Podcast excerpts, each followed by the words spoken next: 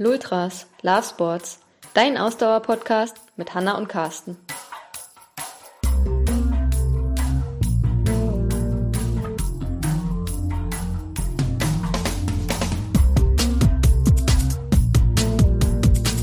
Okay, kontrolliere das, was du kontrollieren kannst. Wenn man auch so ein gewisses Alter erreicht hat, kann man über manche Dinge hinwegsehen. Ich kann mir mein Leben ohne Sport nicht mehr vorstellen. Du kannst den Elefanten nicht in einem Stück essen.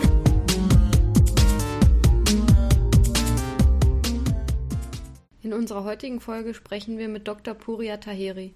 Puria ist nicht nur selbst Vollblutsportler, sondern auch Sportlerarzt aus Leidenschaft. Wir haben mit Puri über Mindsetting und die richtige Einstellung zum Sport gesprochen. Zugegebenermaßen, die Folge ist wieder relativ lang geworden, aber es lohnt sich. Also viel Spaß beim Zuhören. Hallo Puri. Hallo. Hi Puri, schön, dass du da bist. Vielen Dank. Hallo Hanna.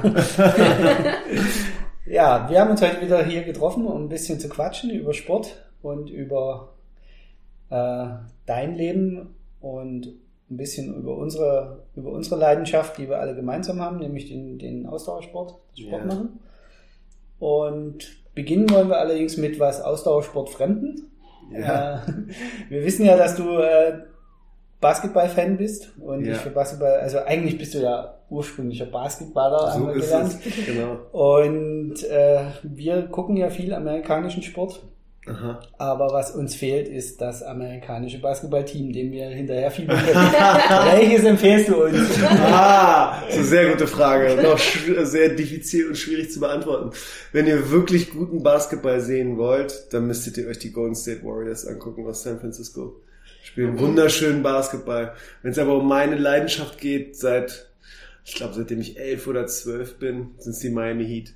Und das kommt nicht so gut bei vielen Leuten an, aber das ist echt eine Franchise, also ein Verein, ein Franchise, äh, die sehr viel Kultur mitbringt und äh, sehr viel ehrliche, harte Arbeit mitbringt und auch äh, äh, langjährig mit ihren Leuten gut umgeht, also nicht den Spielern, weil die Spieler sind nochmal eine Sache für sich, aber mit den Trainern und Mitarbeitern und ähm, ist ein eingeschworenes Team und das ist schon so eine gewisse Kultur, dass dieses Standing hat für Spieler, das wäre eine Franchise, wo, für die ich gerne mal spielen würde, da kann man was aufbauen. Seit Jahren sind wir so, es gibt ja 82 Spiele und man versucht immer so über 50 Prozent Siege, Niederlagen zu kommen. Seit Jahren dümpeln wir so um die 50 Prozent rum und das ist so ah, schwierig, wenn man morgens aufsteht und sich als erstes äh, die Spiele anguckt, so neben Zähneputzen und Rasieren und so ein bisschen Stretching, dann äh, Aber die Miami Heats, das waren doch die, gegen die Dirk? Dirk im ersten Ja. Mal verloren hat, oder? Erst ja, aber erste Mal verloren und zweite Mal gewonnen und zweite Mal gegen LeBron und Dwayne Wade und Chris Paul. War eine krasse Zeit. Wie alt war ich denn da? Beim ersten Mal 26, da habe ich mich riesig gefreut. Und beim zweiten Mal war ich 31. Da habe ich mich nicht so gefreut, weil wir verloren haben. Aber ich habe es Dirk natürlich gegönnt. Es war Ja. natürlich dann so mit zwei Herzen in der Brust. Ne? So Kumpels von mir, die mit Dirk äh, noch zusammen Basketball gespielt haben, wo es dann damals, wenn man die getroffen hat und so, und dann hat er so, für wen bist du? Und ich so, für Miami. Und die so, mal, kannst es Dirk nicht einfach mal gönnen, dass er das Ding jetzt mal holt? Und ich so, ah, ich weiß, ist alles halb so schlimm. Und so, so kommt das Ja, eine zum anderen. Das ist, das ist ja das Interessante an dem amerikanischen Sport, dass, äh, also es ist ja nicht bloß beim Basketball so, es ist ja auch bei, beim Football und beim, Ja. beim, äh, beim Eishockey so, Ja. dass durch dieses Drafting-System ja, es eigentlich ganz selten Mannschaften gibt, die über längere Dekaden Ja. oben stehen. Also du hast Ja. immer so zwei, drei Jahre, wo eine Ja. Mannschaft mal so richtig bleibt immer spannend. Ne? und dann äh, durch das Drafting-System und durch den Salary Gap. Ja, das irgendwie, äh, und vor allen Dingen durch die Ownership. Das gehört, diese Vereine gehören Leuten. Ja. Die gehören einzelnen Leuten. Das ist nicht so wie bei uns mit Vorstand und Vorstandsvorsitzenden und Aufsichtsrat und so weiter, sondern es gehört einzelnen Leuten und die können ihre Franchise so führen, wie sie wollen. Das können sie gut machen oder das können sie nicht so gut machen. Und ähm, da gibt's glaube ich, totale Unterschiede. Und in so einem äh, äh, Headquarter oder in so einem Office, Front Office, wie man sagt, äh, da geht's schon gut ab, weil gerade mit dieser Trade, mit den Trade-Möglichkeiten, dass du Spieler Ja. hin und her schicken kannst, so wie du willst. Und mit dem Draften bleibt immer spannend. Und die, die Amis und die NBA hat es vor allen Dingen geschafft, aus einem acht Monats Sport eigentlich eine elf Monats Veranstaltung zu machen. Also es rund um das Jahr Ja. gibt's, wie wir auch hier sitzen, Podcasts und und und und ähm, Interviews und Spiele und und Sachen, die interessant sind und irgendwelche Deadlines, die nacheinander kommen. Dann fängt der Trade Deadline wieder an, oder fängt das Summercamp an und so weiter. Also mein Alltag hat nicht nur für Sport für mich viel zu tun, sondern hat auch viel damit zu tun, dass ich mich mit äh, verschiedensten Experten, mit Podcasts anhöre oder mir anhöre, was mhm. deren Meinung zu diesen Abläufen ist und wenn ich tatsächlich mal ähm, aus meinem äh, Mikrokosmos von äh, Arbeit, Familie und Sport rauskomme dann und manchmal tatsächlich wieder mit Freunden treffe, dann ist es oft so, dass ich dann irgendwie Basketball gucken und wir dann gegenseitig philosophieren. Warst du schon mal live bei den Miami? Äh, leider nein.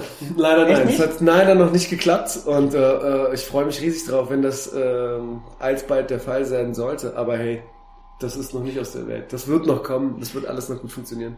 Also wir haben es ja tatsächlich schon zweimal live zum Basketball in die NBA geschafft. Ja. Einmal ja. in Madison Square Garden. Oh, super. Das war überragend. Super. Madison Square Garden ist eine geile Stimmung. Das war eine überragende Aktion, würde ich sagen. Also das war 2012 muss das gewesen ja. sein, im Dezember 2012. Ja. Wir waren damals drüben und hatten vorher gar nicht geguckt. Wir waren halt in New York, haben gesagt, ja. wir gucken einfach mal und dann war irgendwie Spiel von den Knicks. Ja. Und ähm, dann haben wir irgendwie vorher geguckt, können wir da noch kurz die Karten kriegen und dann haben wir, ja, nee, kriegst du nicht. Man hat uns aber irgendwie im Hotel jemand gesagt, ja, die haben immer ein paar Stunden vorm Spiel, kannst du da hingehen, da, da geben die nochmal die Tickets raus, die zurückgegeben wurden. Ah, okay. Und dann wir ja, okay, sind dann zu dem Zeitpunkt dahin zur Kasse und dann sagt er, ja, ich habe noch zwei Tickets hier so, ja, allerdings, äh, also ist irgendwie sechste Reihe oder wow. so hinterm Korb, ja, aber 160 Dollar pro Ticket und wir okay. haben uns nur so angeguckt, ja, scheißegal, ja, Kreditkarte draufgelegt. Super. Es war so genial. Also es war auch dann irgendwie, war gerade der Madison Square Garden neu umgebaut, okay. also war gerade fertig und es war das totale Scheißspiel. Die Knicks haben irgendwie verloren. Ich weiß auch gar nicht mehr. Ehrlich gesagt weiß ich auch gar nicht mehr, gegen wen die gespielt haben. Ich, ich glaube, die haben davor irgendwie alles gewonnen und dann, aber es war ja. unfassbar. Also es sah ja, irgendwie Stimmung so, John McEnroe saß zwei Plätze vor ja. uns und ja, New York ist schon eine Sache für sich. New York und LA, also die Lakers und die Knicks, das ist schon einfach.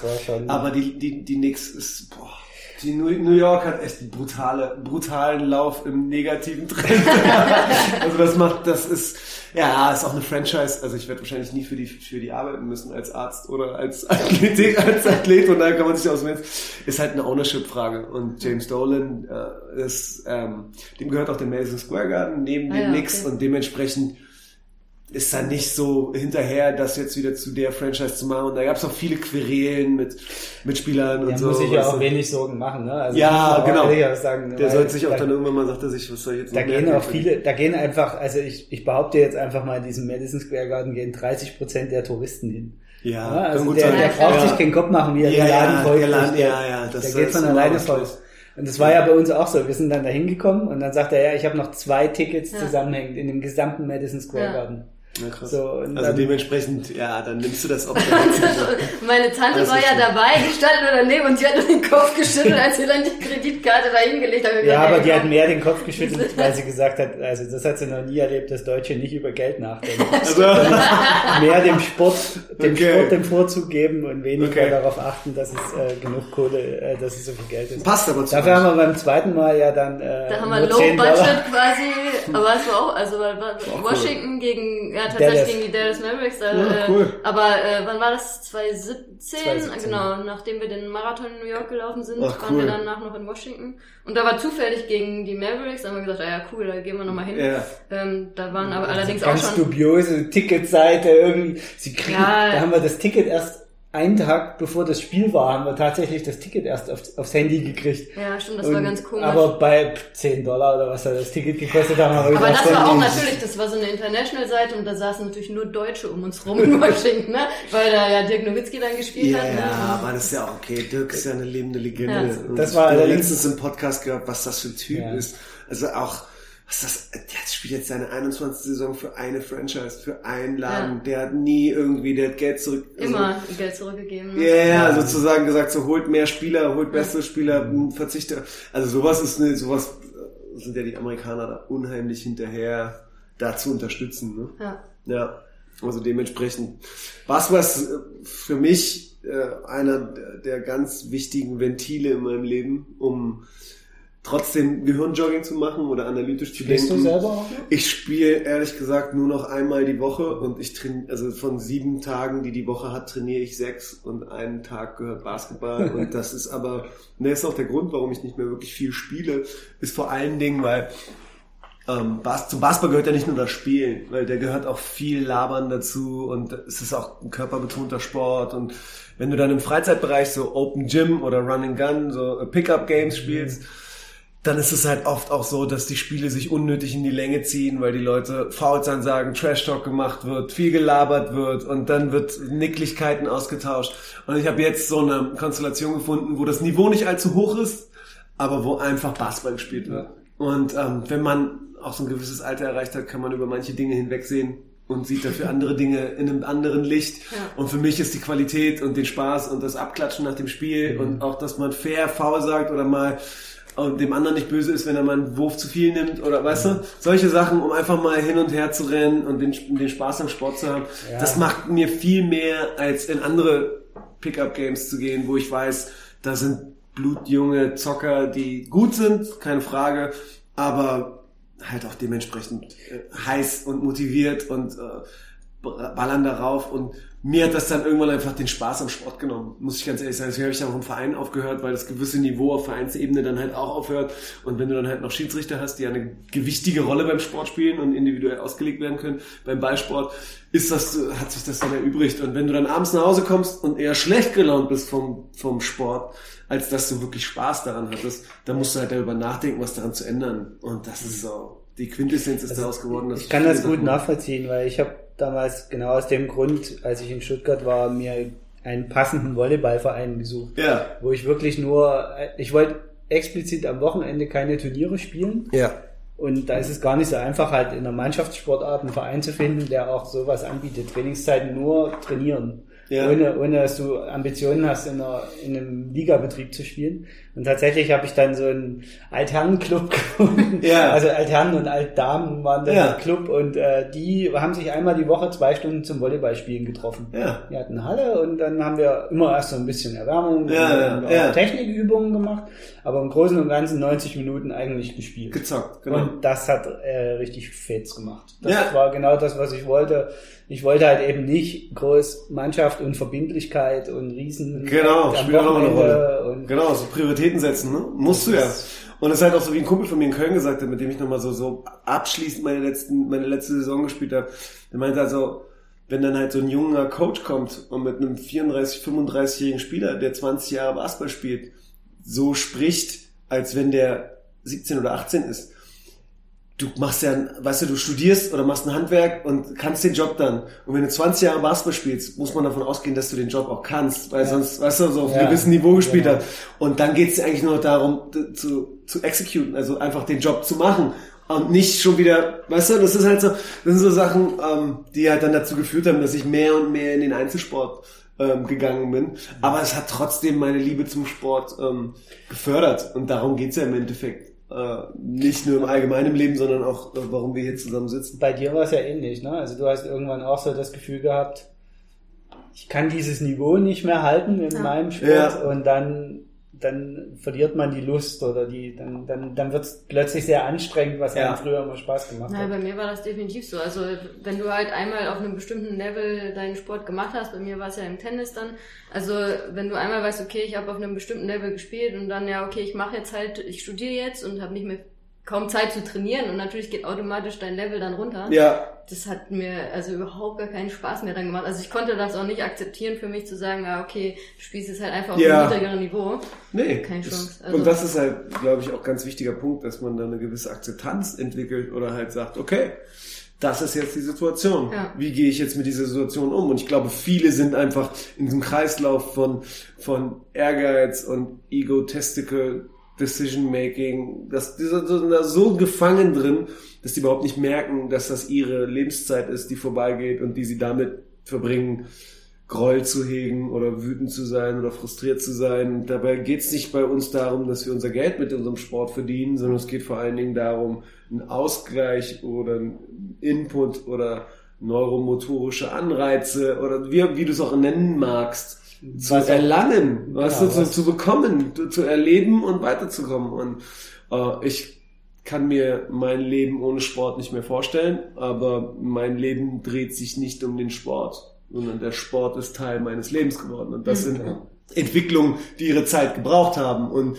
diese Entwicklungen gehören zum Leben auch dazu. Also wer sich nicht verändert, der bleibt sich nicht treu. Und wer sich nur verändert, der wird verrückt. Also dementsprechend sind wir da, glaube ich, alle auch an dem Punkt angekommen, wo man sagen kann, ähm, cool, das ist, macht ist halt auch ein sehr schmaler Grad, ne? Ja, also das ja, ist halt, ja. also das erleben wir ja als Coaches auch ganz oft, dass, dass Athleten oder Athletinnen zu uns kommen oder mit, dass man die kennenlernt, die diesen Grad halt eben nicht so richtig ja. finden, wo man sagt, naja, also wir, wir sind alle keine Profis, also wir ja. trainieren jetzt selber keine Profis. Ja. Ähm, es ist also immer nur unser zweitschönster, also unser ja. zweiter Zeitvertreib. Der erste Zeitvertreib ist meistens noch irgendeine Arbeit, mit der naja, wir der dritte, der dritte, min, maximal der dritte. Arbeit, Familie ja. und dann kommt vielleicht der Sport. Ja, ne? genau. Und ja. wenn man sich dann auf diesen, wenn man sich das nicht vor Augen führt, dass es doch der, der schönste Spaß der Welt sein soll, den man tut. Mhm. Und das äh, einen dann derart verkrampft,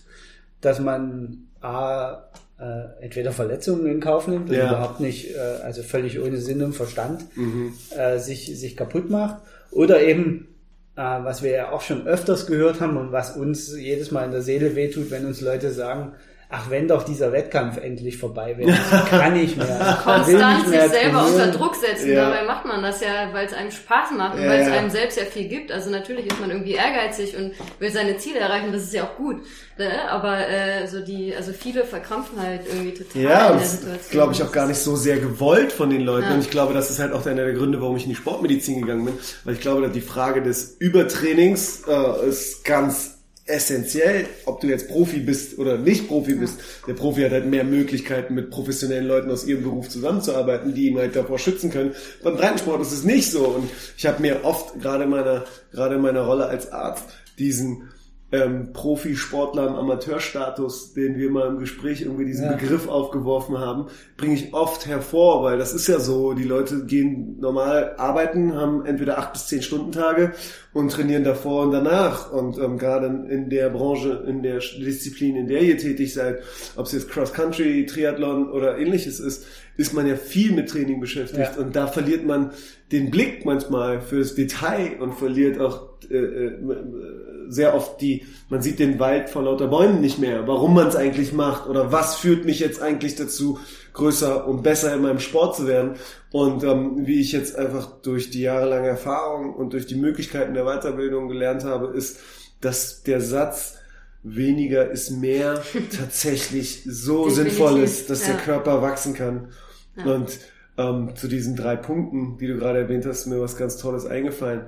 Es ist es ist ja nicht so, dass du sagst, ähm, Arbeit, Familie, Sport. Ja. Es ist ja mehr ein Gemenge von allen dreien. Ja. Es ist ja, also ich es wollte ist ja nicht, nicht sagen, als ich gesagt habe, ich habe erst Arbeit gesagt und dann Familie. Oh Gott, habe ich weißt du, Ja, genau so. politisch unkorrekt. Aber das ist ja genau das, was ja für dich spielt es ja auch gar nicht so. Die Reihenfolge spielt ja gar nicht ja, eine genau. Rolle, weil es spielt ja alles in, genau. Das ist ja nicht wie so ein Stab, zweiter Stab, dritter Stab, sondern das ist eher wie ein Ball, der sich dreht und das ist die Zeit, die in der, der wir unser Leben verbringen und dementsprechend kannst du dann daraus halt irgendwie einen Rhythmus entwickeln und in diesem Rhythmus und gerade unserem gesamtgesellschaftlichen Kontext von höher, schneller, weiter, mehr, die Muße zu finden, zu sagen, ich mache heute nichts. Ja. Und ich bin total glücklich, dass ich heute nichts mache.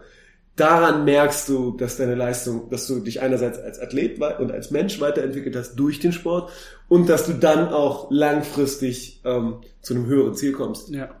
Und das sind halt so die, die wichtigsten Erkenntnisse, wo ich sagen muss, so, die Leute versuchen das immer zu kategorisieren oder versuchen, so kategorisiere das nicht. Alles ist alles. Ja. Alles gehört zusammen. Und da musst du halt nur einen Rhythmus reinfinden für dich, wie du das hinbekommen willst. Und ich bin mittlerweile froh, dass ich so einen Rhythmus entwickelt habe für mich, mit dem ich auch wirklich glücklich bin. Cool. ja, weil, also ich finde das total spannend, weil im Endeffekt ist das das ja, was, was viele Leute halt vergessen. Ne? Der Tag hat 24 Stunden, an der yeah. Größe können wir nichts ändern. Ja. Yeah. Aber an allen anderen Dingen kann ich was ändern. An, ja. Also ich kann die Verteilung optimieren bis zu einem gewissen Grad. Auch ja. da sind mir irgendwann mal Grenzen gesetzt. Aber selbst wenn ich jetzt, sage ich mal, mich bis zum letzten selbst optimiert habe, bin ich dann an dem Punkt, wo ich immer noch gewichten kann, ist mir meine Arbeit wirklich wert, zehn Stunden arbeiten zu gehen? Oder ist es mhm. mir vielleicht nicht wert, nur sieben oder acht Stunden arbeiten mhm. zu gehen? Also da zurückzuschrauben.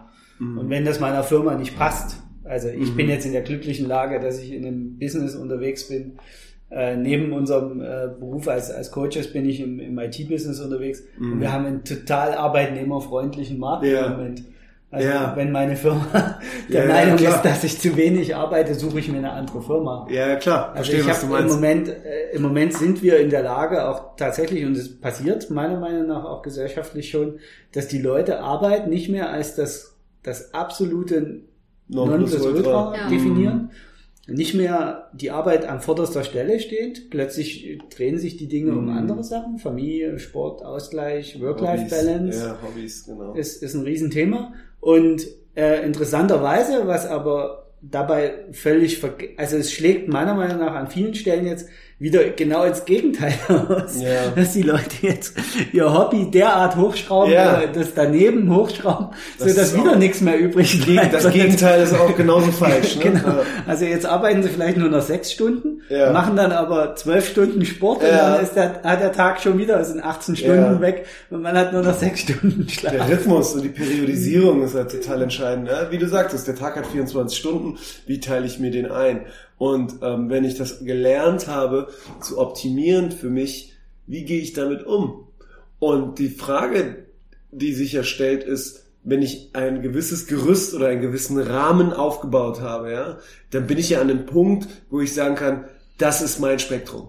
So, wie gehe ich jetzt mit dem Spektrum um? Und das ist die übergeordnete Rolle, denn der Kopf kontrolliert alles. Alle Leute ja. sagen, ja, ich muss schlafen, ich brauche so und so viel Schlaf, ich muss dann und dann das essen, stay da, äh, äh, äh, trink viel Wasser, ess, ess nur Gemüse, nur Fisch und es spielt ja alles gewissermaßen rein in den Optimierungsprozess.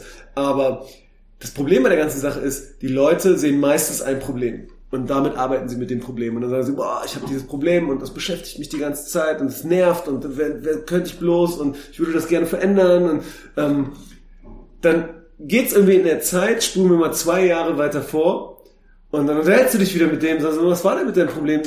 Ja, nee, du, dieses Problem, welches Problem war das denn? Ach, das meinst du? Ja, ach du, keine Ahnung, das hat sich geregelt. Aber hör mal zu, was ich jetzt für ein Problem habe. Guck dir mal das und das an. Entweder und das hat von alleine geregelt oder, oder, man hat einfach einen anderen Weg gesucht. Und genau. Und du hast das Problem, genau. Und dann hast du es irgendwie geregelt. Aber du hast dich damit so stark beschäftigt ja. im negativen Sinne, dass es dir so viel Kraft und Energie gekostet hat, dass du überhaupt nicht zu dem Punkt gekommen bist, um es zu optimieren oder um es besser zu machen. Und das ein neues Problem wird entstehen. Sprich, das Problem ist nicht das, das eigentliche, was du angehen müsstest, sondern deine Herangehensweise an das Problem ist das, was du, was du ja. im Grunde genommen machen solltest. Und wenn du dann, wenn du im Umkehrschluss dann sagst, okay, kommen wir mal wieder zum Anfang meiner Aussage, das ist mein Rahmen, in dem bewege ich mich. Und das ist die Situation, in der ich mich befinde. Ja. Werde ich es jetzt schaffen, diese, diese und diese Übungen jetzt oder diese und diese ähm, Sache jetzt in dem Zeitraum zu machen? Wahrscheinlich nicht, weil ich mich um mein Kind kümmern muss, weil ich eine Präsentation zu Ende machen muss, weil ich jetzt gerne länger schlafen will, weil ich so spät ins Bett gegangen bin. Und es ist okay. Solange du den Rahmen und deine, deine Möglichkeiten und deine Ziele geregelt hast, musst du mit dieser, mit diesem, wie ich das immer gesagt habe, so relaxed readiness oder mit einer gewissen tiefen Entspannung mit den Dingen umgehen. Also, okay, kontrolliere das, was du kontrollieren kannst und der Rest wird kommen und gehen. Und dann muss man ein gewisses Vertrauen in seine eigenen Abläufe und in seine, in seine Prozesse haben. Aber an dem Punkt muss man erstmal kommen. Und die Frage ist, das, das ist genau das Problem. Genau. Und da sind wir halt als Coaches, weil ich ja mit vielen Athleten auch arbeite und auch als Arzt, wo viele Leute mich um Rat fragen, einfach ähm, gefordert, den gewisse Anstöße zu geben, ohne denen dogmatisch zu sagen, hör mal, Mindset wichtig, wichtig, Nutrition ist wichtig, äh, Mobilität ist wichtig, aber Kraft ist auch wichtig und dein Training ist wichtig, du brauchst soziale Kontakte, das ist wichtig und vergiss deine Familie nicht und versuch dich auf deine Arbeit zu konzentrieren, was bringt dir mehr Geld. Wie soll er das denn, wie ja. soll er denn da lernen, mit dieser Lawine, die sich immer weiter bewegt, erstmal umgehen zu können? Das ist, glaube ich, das das habe ich auch lange mit Exos, haben wir uns darüber unterhalten, gerade in dem globalen Team, ähm, äh, bei den Adidas Runners, wie können wir das optimieren? Und ähm, Exos ist ja beispielsweise äh, äh, ein führendes Unternehmen weltweit, die auch nicht nur im Profisport, sondern auch im Betriebssport und auch im einzelnen im Personal Coaching unheimlich viele Bewegungen haben. Die setzen das zum Beispiel alles auf einer auf einer äh, gleichen Ebene, also Mindset, Nutrition, Training und also äh, wir sind ja wir sind ja auch totale Fans von diesem Exos-Prinzip, ne? Also ja. wir wir coachen ja auch teilweise danach. Ja. Das ist ja so ein bisschen unsere Grundphilosophie. Also ja. wir, wir, sind denen ja sehr zugeneigt. Ähm, was uns dabei aber auffällt, ist, dass das in Europa echt teilweise negativ betrachtet wird. Echt, ja? Ja, also jetzt, jetzt nicht innerhalb der Expertenszene. Ja. Da glaube ich schon. Also da machen sich viele wahrscheinlich gar nicht die Mühe, sich da, damit auseinanderzusetzen, Ja. weil das Exos-Prinzip eben so allumfassend ist. Ja. Also Exos sagt halt von sich aus, wir konzentrieren uns eben nicht nur auf Performance Ja. oder nur auf Training, Ja. sondern das Nutrition, Mindset, bla bla bla, Ja. alles was dazugehört. Äh, inklusive äh, eben auch solche Sachen wie familiären Background, Ja. Familie, äh, Arbeitswelt und so. Die, die betrachten das alles. Und ich, also die, die Erfahrung, die ich oder das, was mir bisher hier begegnet ist, wenn man damit am Markt hier Mhm. unterwegs ist, wird man eher schief von der Seite angeguckt. Mhm. Dass die Leute sagen, naja, aber ich brauche ja einen Trainer, ich, ich will einen Trainer, der mich schneller macht. Ja, also dieses, verstehe. so ein bisschen Die dieses deutsche so weit, Prinzip. ne? Ja, ja, sondern so. Höher, geh- schneller, weiter, ich zahle Geld, ins- also mach genau, mal Ich gehe in schneller. den Supermarkt und würde gerne zwei Packungen Dinkeltoast haben. Ähm, Im Grunde genommen, äh, im Grunde genommen ist das ja, ist das ja eine Möglichkeit, ne? Also wir müssen uns da als Coaches oder als ähm, verantwortungsbewusste äh, äh, Sportler ja auch, auch dem öffnen und sagen, okay, das ist das, was der will. Und ähm, ich gehe auch nicht zu den Leuten und baller die mit meinen Informationen zu, die ich habe, sondern die Informationen habe ich ja in allererster Linie für mich gesammelt. Also es ist ja nicht so, dass ich die gesammelt Genau. habe, um sie direkt weiterzugeben, sondern ich habe diese Erfahrung gemacht und ich kann sie dir geben und du kannst damit machen, was du willst. Ich werde dir nicht, ich werde nicht durch die Welt gehen und den Leuten sagen, ähm, das eine ist Theorie und das andere ist Praxis. Das ist, glaube ich, der, der, das, was du meinst, weil ich glaube, die Leute gehen zum Arzt und sagen, ich hätte gerne eine Behandlung. Und wenn sie rausgehen, haben sie auf einmal einen riesen Stapel an Informationen bekommen, Ja, der eigentlich gar nicht so viel mit dieser klassischen Rolle eines Arztes zu tun hat, weil ich die ja vor allen Dingen als Mensch sehe. Aber das ist genau der Punkt. Ich, ich, also ich, ich, ich denke halt, bei vielen Leuten fehlt, oder äh, fehlt ist das falsche Wort, bei, bei vielen Leuten ist das Problem so ein bisschen, dass sie nicht bereit sind zu akzeptieren, dass sie gehen ja mit einer Erwartung zum Arzt, dass sie eine Richtig. Spritze kriegen oder eine Tablette. Ja. So, oder, oder, ja. oder eine Physiotherapie. Also, Ja. So, und sie gehen, sie gehen raus mit den Worten, ja, du musst deine Ernährung ändern oder äh, mach äh, dies oder mach oder Ja. das oder überleg Ja. dir mal, ob du vielleicht zu viel trainiert hast. Ja. So, und dazu musst du bereit sein. Ja, als, absolut. Als, als Mensch. Und Absolut. ich, ich Na, glaube, vor allem da musst sind du wir schon. selbst reflektieren. Ja? Genau. Und, und ich glaube, da tun wir uns, und ich, da bin ich jetzt bin ich mir nicht sicher, ob europäisch oder deutsch, aber ich glaube, da tun wir diesseits des Atlantiks uns schwieriger, Sachen anzunehmen, ne? solche Sachen anzunehmen. Da sind die Amis einfach Mega. aufgrund ihrer Ja. Art, Ja, ja. dass sie ja eh äh, die neuen Dingen sehr aufgeschlossen gegenüberstehen, sind die da ein bisschen lockerer drauf. Und ich finde, das macht ein bisschen den Unterschied, wenn man, also wir haben ja, wie gesagt, wir, wir sind diesem Prinzip ja sehr nahe von Access. Wir, wir beschäftigen uns Ja. auch viel mit denen. Und wir haben das ja für uns in eine eigene Form gebracht bei den Ausdauercoaches mit Active und Ja. Ausdauercoaches Trainingsprinzip, was vom Prinzip her auch eben die Grundsäulen Nutrition, Movement, Distance enthält und Ja. äh, das Mindset oben drüber legt. Ja, So, und daraus entwickeln wir die Pläne für unsere Athleten. Natürlich geben wir nicht unserem Athleten die, äh, das ganze Wissen mit, Ja. und äh, sondern dafür sind wir ja da. Dafür bezahl ich, da sage ich dann, dafür bezahlt er uns, Ja. dass wir uns den Kopf zerbrechen, wie man diese drei Dinge oder Absolut. vier Dinge zusammenbringt. Und natürlich, aber alleine, wenn wir jetzt schon bei den Gesprächen mit unseren Athletinnen und Athletinnen merken, dass man wenn man nicht aufpasst, erzählen sie einem Dinge nicht. Für die ist es nicht selbstverständlich, darüber zu reden, dass sie gerade im Beruf Probleme haben, dass sie vielleicht arbeitstechnisch es nicht auf die Kette kriegen. Also ganz häufig ist es so, dass wir das so nebenbei mitkriegen Mhm. und dann darauf reagieren, weil wir nachfragen. Und wenn dann halt wirklich mal jemand äh, äh, richtig Stress auf Arbeit hat, wir dann auch mal sagen, ja, pass mal auf, dann lass jetzt mal zwei Tage die, den Sport Sport sein. Ne? Du konzentrier dich jetzt auf deine Aufgabe, Genau auf so ist Arbeit es.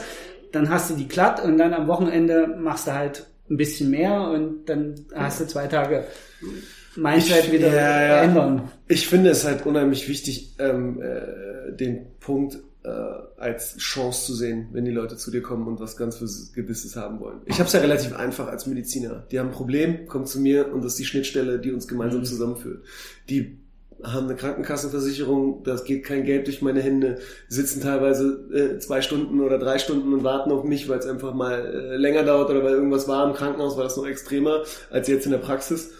Aber ich habe diesen, diesen Faktor ähm, äh, Kopf darüber gestellt, weil wenn der Kopf in eine gewisse Richtung zeigt, dann funktioniert der Rest auch deutlich einfacher. Definitiv. Und ähm, Regeneration ist halt einer der größten Teile, den die Leute komplett unterschätzen, weil 99 Prozent der der Athleten, die ich in meinem Alltag so sehe, die laufen und äh, schwimmen und fahren Fahrrad und machen Krafttraining und ähm, äh, machen Mobilität, Flexibilitätstraining. Ich bezahle den Coach doch nicht, damit er mir sagt, dass ich nicht trainieren soll. Genau. Und das ist aber, du bezahlst halt den Coach dafür, dass er dir eine Periodisierung vom Trainingsplan aufstellt. Genau. Und das ist halt unsere Aufgabe, dem dann halt zu sagen, ähm, wenn du jetzt äh, äh einen Zweiersplit oder einen Dreiersplit in der Woche machst, dann ähm, musst du an dem Tag, wo du Ruhe hast, auch tatsächlich Ruhe machen. Ja. Das heißt, du kannst jetzt nicht über den Kudamm latschen und äh, irgendwie zwei Kilometer spazieren gehen, sondern du bleibst zu Hause sitzen, lullst dich ein auf der Couch,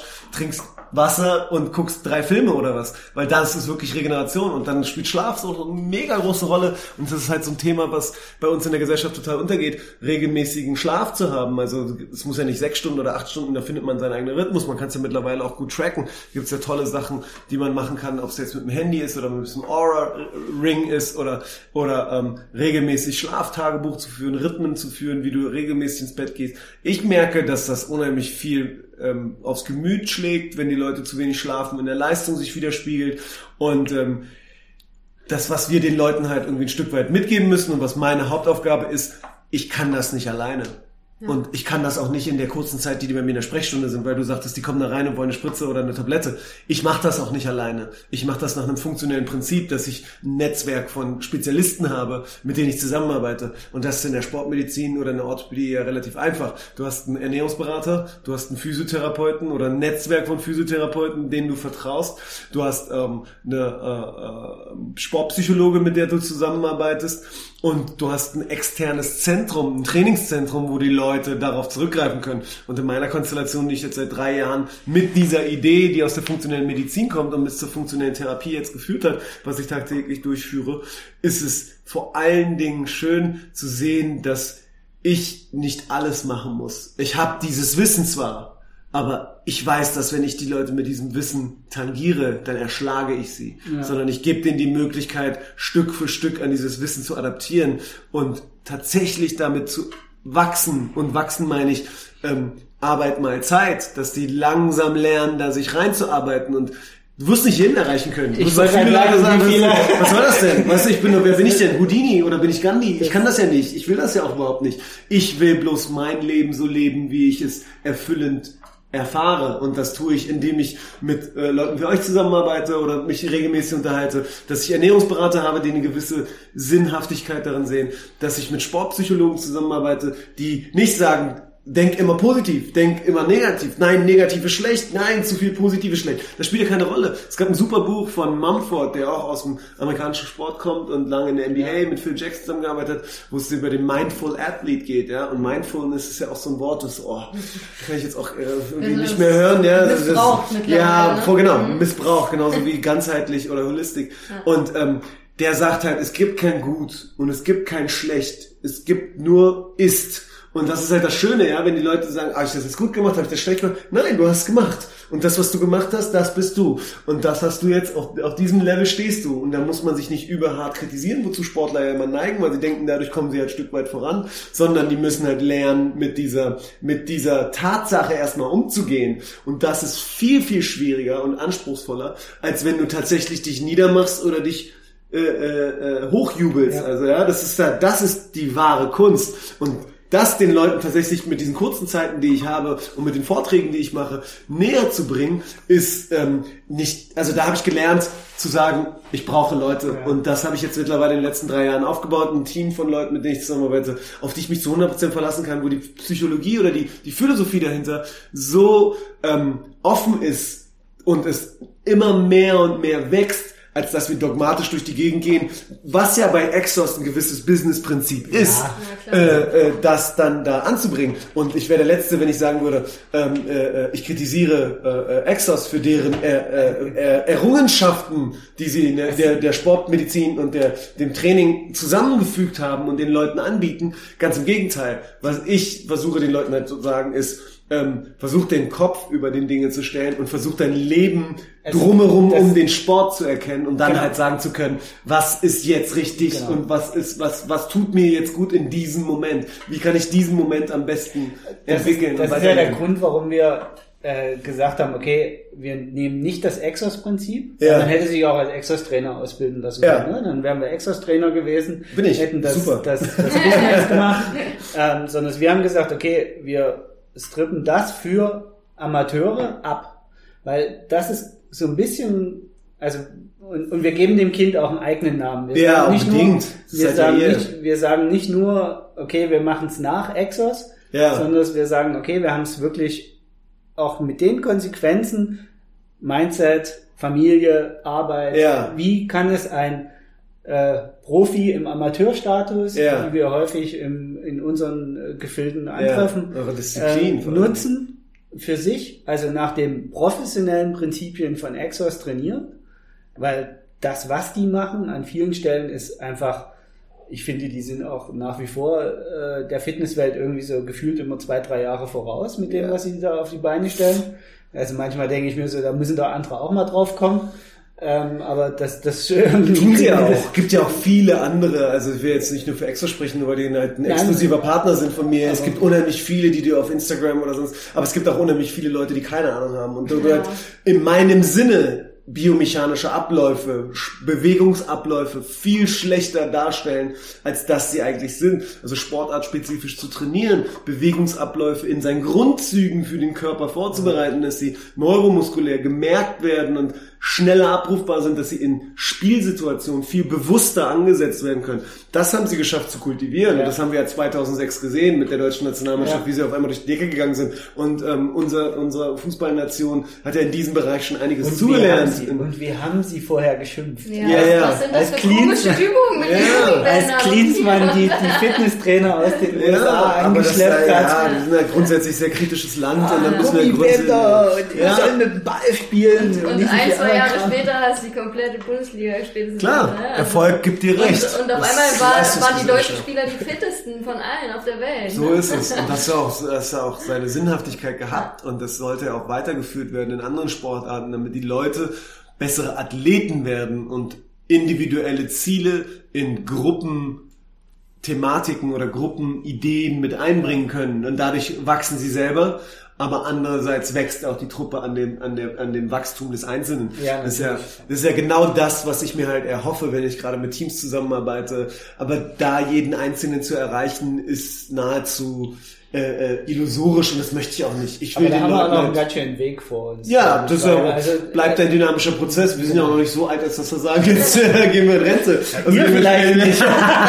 Hör auf wieder. Erzähl, erzähl nicht. Im Endeffekt sind wir ja alle mehr plus minus, wenn wir uns jetzt auf so eine, auf so eine Waage stellen und so Bioimpedanzmessungen machen, sind wir eh alle irgendwie zwischen 18 und 25. Also von daher ist das. Ich habe immer gesagt, mit 50 feiere ich Bergfest. Also ich habe noch 10 ja, Jahre. Von daher alles gut. Alles gut. Bis zum Bergfest habe ich noch ich zehn denk, Jahre. Also ich, ja, ich denke, wir haben da, wir haben da in unseren jungen Jahren ähm, eine gute Grundlage geschaffen, als dass wir uns weiterentwickeln können. Und das Schöne daran ist, dass es immer positiv entspannt bleibt. Und ähm, äh, ich weiß halt für mich, wie ich meine Tage als Sportler so gestalte. Und ich habe mittlerweile gelernt, ich habe natürlich jetzt auch zwei kleine Kinder, eine Frau, die ich sehr liebe, die mich bei vielen Dingen unterstützt, das ist natürlich auch ein riesen Rückhalt, ähm, habe ein, äh, ein drittes Kind mit der Praxis jetzt, sage ich mal, dass sich mit der Initiierungsphase auch sehr viel Kraft kostet und sehr viel ähm, äh, Ideen kostet, aber in all dem, in Anführungsstrichen, unbestimmbaren Chaos spielt der Sport und das Athletiktraining für mich immer eine gewisse Konstante, die mich erdet und mir Ruhe gibt und Struktur gibt, meine, meinen Alltag unterstützend zu gestalten für die Dinge, die mir neben dem Sport wichtig sind. Und ich könnte auch äh, regelmäßig ins Bergheim gehen oder könnte auch abends mit meinen Kumpels zusammensitzen und Gin Tonic trinken und Zigarette rauchen. Würde auch sicherlich seine Genugtuung haben. Aber ich weiß halt, dass die nächsten Tage dann umso schwieriger werden, meinen Alltag für die Dinge, für die ich brenne und für die ich gerne Leidenschaft aufbringen will, ähm, äh, deutlich so gut durchzuziehen, wie ich es mir wünschen würde. Welchen Sport machst du denn aktuell? Ähm, also ich bin ja auch nach dem Basketball bin ich ähm, bin ich in den Laufsport gegangen, weil es einfach unheimlich gut mit dem, also ökonomisch war, ne, unheimlich gut mit dem Nachtdiensten in der Unfallchirurgie und Orthopädie gut funktioniert hat und äh, oft dann um den Stress der 24-Stunden-Dienste dann vom Krankenhaus nach Hause ge gelaufen bin und ähm, Halbmarathons gelaufen bin. Und ich bin nie ein großartig schneller Läufer gewesen, weil ich einfach, ich bin 1,92, ich habe immer so plus minus drei Kilo um die 95 Kilo gewogen, ja, und es ist halt natürlich viel Gewicht für Halbmarathon, Marathon, Marathon mhm. zu laufen mit einer bestimmten Zeit oder einem bestimmten Anspruch und ähm, äh, ich bin dann halt auch äh, beim Laufen dann sehr lange geblieben, bin Marathon gelaufen und äh, habe aber irgendwann auch gemerkt, dass mein Körper durch diesen Schnellkraftsport, durch diese sportliche Sozialisierung, Basketball mit den Sprints und den vielen Krafttraining, was ich gemacht habe, auch andere Bedürfnisse hat, um tatsächlich gesättigt zu werden. Ja? Also same animal, different beast, wie man so wie ich, wie zu vielen Langstreckenläufern sage, dass ich äh, klar äh, äh gerne äh, auch wieder einen Marathon laufen würde, aber die Frage ist halt die Ökonomie dessen, wie gut es dir tut. Und äh, ähm, bin dann äh, äh, durch viele durch viele sportwissenschaftliche Artikel, die ich so in meiner Freizeit lese, auch äh, zu der Idee gekommen, halt einen Schnellkraftsport zu kombinieren mit einem Ausdauersport dabei okay. in der Mitteldistanz, also zwischen 10 bis, äh, zwischen, bis Halbmarathon und sowas in dem Dreh. Und äh, ähm, bin dann durch äh, Kampfsportler, die ich betreue, äh, ein Kampfsportstudio, das ich betreue, ähm, äh, zum Kampfsport gekommen, aber jetzt nicht in Ringen gestiegen, sondern eher ähm, zum schlichten Boxen. Und äh, da habe ich jemanden, mit dem, mit dem ich eng zusammenarbeite, Puya Nitsami, großartiger Typ, auch großartiger ähm, äh, Coach, wie wir die Technik beibringen, ist ein unheimlich tolles Gefühl in meinem Alter dann mit 38 Jahren nochmal eine neue Sportart zu lernen, die mhm. so diffizil ist, so technisch basiert ist und so viele Ansprüche hat, weil am Ende des Tages haut jemand zurück und da muss halt ein bisschen vorsichtig sein. das ist halt, genau, wie halt die, weißt du, das ist halt unheimlich anspruchsvoll ja, und macht es nur dich kaputt. genau, und das ist halt so ein Ding, was ich gerne mache. Ich spiele einmal die Woche Basketball, ähm, gehe zweimal die Woche locker laufen, also wirklich einmal einen Langlauf und einmal so einen Shakeout-Run, ob ich den Dienstags oder ähm, Donnerstags mache. Und ich mache einen Zweier- oder Dreier-Split. Ne? Also morgens, wenn ich aufstehe, dann mobilisiere ich mich an einem Tag und das ist eigentlich so in Alltagstätigkeiten übergegangen. Ne? Also ich habe einfach mir gedacht, die Zeit ist so kostbar, die du am Morgen hast, ähm, weil die Kids noch schlafen und ähm, ich stehe morgens um zwischen Viertel nach fünf und halb sechs auf und mache erstmal den Wasserkocher an und die Kaffeemaschine und trinke erstmal einen Zitronentee und setze mich in die Hocke, also wirklich in die tiefe Hocke, um einmal die, die, die das Sprunggelenk zu mobilisieren und die Oberschenkel zu mobilisieren. Dann ähm, mache ich so eine modifizierte Version vom Sonnengruß, wo ich eher so, so Stabilitätssachen auch mit reinbringe, wie die Waage oder ähm, äh, äh, im Einbeinstand zu stehen, die Füße sozusagen zu stellen. Und das dauert alles vielleicht drei bis fünf Minuten. Ja? Und dann mache ich irgendwie ein paar Kniebeuge, zwei, drei Stück und ein paar äh, Ausfallschritte und mache ich Inchworms, so einmal so, alles ganz kurz, ganz kurz nur so okay. zum Aktivieren, ja. Und ähm, dann gehe ich, nachdem ich so meinen Tee getrunken habe, gehe ich in die ba äh, gehe ich ins Bad und äh, während ich mir die Zähne putze und mich rasiere, habe ich den, den, den Faszienball unterm Fuß und mobilisiere meine Füße. Und, Vorbildlich. Ja, aber das ist halt so, das sind halt Rhythmen, die du dir eingewöhnen musst. Das geht nicht von heute auf morgen, sondern es braucht halt Zeit. Ne? Ja. Und wenn du dann halt rauskommst und dich frisch so sozusagen wach fühlst und den Kindern das Frühstück gemacht hast und gibt doch Leute, die sagen, kalt, dusch kalt, das macht halt unheimlich viel wett morgens. Ja? Also da so weit bin ich noch nicht. Ich mache dann so Wechseldusche oder dusche mal so ein bisschen kalt und Kleinigkeiten, ja, so dann, dann gehe ich zurück ins Schlafzimmer, wenn ich meine Sachen hole, die ich den Tag über anziehen will, dann mache ich meine Seite des Bettes, weil ich dann eine Aufgabe erledigt habe und ich fühle mich positiv bestärkt und denk so, hey, eine Sache ist gemacht, cool. Oder mach den Kindern Frühstück. Und auch wenn die morgens aufstehen und ich sage, hey, guten Morgen und die sagen, wo ist Mama? Ja, das hast du halt so. Das ist halt leider das Schicksal des Vaters. Ne? Aber du hast halt einige Sachen gemacht und kannst ruhigen Gewissens dann ähm, zur, zur äh, äh, Praxis fahren und äh, wenn es äh, gutes Wetter ist, dann nehme ich das Fahrrad oder ähm, nehme halt meine ähm, äh, äh, nehme meine Laufsachen mit und laufe dann von der von der Arbeit manchmal nach Hause. Ähm, Frühstücken spielt natürlich eine gewichtige Rolle und äh, äh ich esse halt versuche einmal die Woche nur Fleisch zu essen. Also so ganz klassische nachkriegsdeutsche Sonntagsbraten-Diät, dass du wirklich versuchst. Ja, die Frage stellt sich ja, warum waren wir damals so, so produktiv? Weil es einfach nicht so viel äh, produziertes Essen gab. Ja. Und das spielt halt für mich halt eine große Rolle. Und äh, das tut mir sehr gut, dass ich halt äh, Dinkelbrot mit Mandelmus also, esse und Avocado esse und Lachs esse und das so meine und Ei esse. Das sind meine Grundnahrungsmittel, die ich dann so mit wenig Kohlenhydrate kombiniere. Also ich bin nicht so der Müsli-Typ und Milch, also Milchprodukte esse ich gar nicht. Und ähm, das sind halt so, so kleine Hints, die sich über Jahre entwickelt also, haben. Ja? Keine Weizenprodukte, keine Milchprodukte. Das ist halt auch so was, was, was wir im Zuge dessen wo wir unser Coach-Dasein entwickelt haben, wo Hanna ja auch ihre Ausbildung zur Ernährungsberaterin gemacht ja. und gelernt haben. Wichtig ist, dass man für sich funktionierende Routinen findet. Bei der Ernährung ja, ist das, finde ich, extrem wichtig. Voll. Also du, du, du kannst, also es, es ist ja immer dieses Thema, da kommt diese Diät und da der Ernährungsplan ja. und dort was um die Ecke. Äh, Im Endeffekt ist es in Anführungsstrichen ziemlich egal. Ja. Ähm, mal von ein paar Sachen abgesehen, also jetzt hier irgendwie zusammengepackte Burger und, und sagen, egal ist ja, nicht, egal, also es, es ist sehr spannend gesehen. Es, es, ja, es sollte so Ground Rules bedenken. Es, es, sollte so eine Grundgewichtung von Nährstoffen mitbringen und ja. nicht nährstofffreie Nahrung, ja. davon halte ich jetzt nicht so viel. Und äh, die fertig gebratenen Burger ja. und äh, das totfrittierte Zeug, ja. da fehlen die Nährstoffe so ein ja. bisschen. Ich Aber glaube, ansonsten ich, ist es wichtiger, dass du einfach für dich eine, eine funktionierende Routine findest. Eben, dass du sagst, naja, also ist, naja, ist ja auch diese eine, ewige also Diskussion. Klingt, es soll natürlich eine gesunde Ernährung sein, ja? ja. Aber die gesunde Ernährung, die kannst du halt nur dauerhaft irgendwie für dich umsetzen, wenn du eben Routinen reinbringst. Ja, ja. Diese, diese ewige Diskussion zum Beispiel, Frühstück ja oder nein. Ja, ich lass mich das mal mal rumdrehen. Oder von einer anderen Perspektive sehen. Was willst du denn als Sportler? Du willst wachsen. In deiner Leistung, in deiner Schnelligkeit, in deinem Sport, in, dein, in deiner Leistung. Das, das ist ganz kurz. Sportler. Ja, und das ist auch im Allgemeinen. Und was, was brauchst du denn dafür? Um, oder in deinem Job? Oder lass es in deinem Alltag sein, im Umgang mit deiner Familie, im Umgang mit deinen Kindern. Und wie schaffst du das denn? Und ganz unabhängig von Nahrungsbestandteilen, es spielt eine ganz wesentliche Rolle, entzündliche Prozesse im Körper zu minimieren, inflammatorische Prozesse im Körper zu minimieren. Und dann kannst du daran herangehen, was macht denn entzündliche Prozesse im Körper? Was ist denn, was produziert denn so, eine, so einen großen Haufen an Neben, Neben äh, äh, äh, Schauplätzen oder äh, ähm, äh, Kriegsszenarien im Körper, wo du Energie reinstecken musst, damit das verarbeitet ja. wird. Und diese entzündlichen Prozesse zu minimieren, führt dazu, dass dein Körper optimiert wird und du, also gerade äh, ähm, äh, Hirn- und Darmkombination ist ein ganz großes Thema in der, in der ähm, Sportmedizin oder im Allgemeinen in der Medizin äh, zur Leistungsfähigkeit und zur Verbesserung des Wohlbefindens.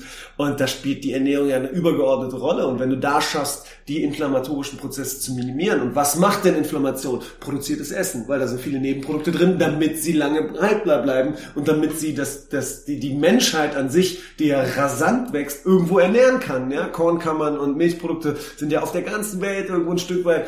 Und das ist die Sinnhaftigkeit dessen gewesen, wo ich gedacht habe, okay, ich habe ja viele verschiedene Ernährungswege irgendwie ausprobiert, ob das jetzt äh, äh, Blutgruppendiät war oder Atkins-Diät war, Paleo, ähm, äh, Pegan, also Paleo und Vegan, mhm. Vegan, vegetarisch, ähm, äh, dieses äh, äh, intermittierende Fasten, Heilfasten, das habe ich alles ausprobiert, damit ich einfach sagen kann, okay, ich kann darüber sprechen, wenn meine Athleten damit zu mir kommen, als ich an bestimmten Sehr ähnlich machen wir das tatsächlich ja. auch. Genau, und das so, muss Essen. Bist du jetzt hängen geblieben? Ich, ähm, ich mache äh, äh, äh, Clean Eating.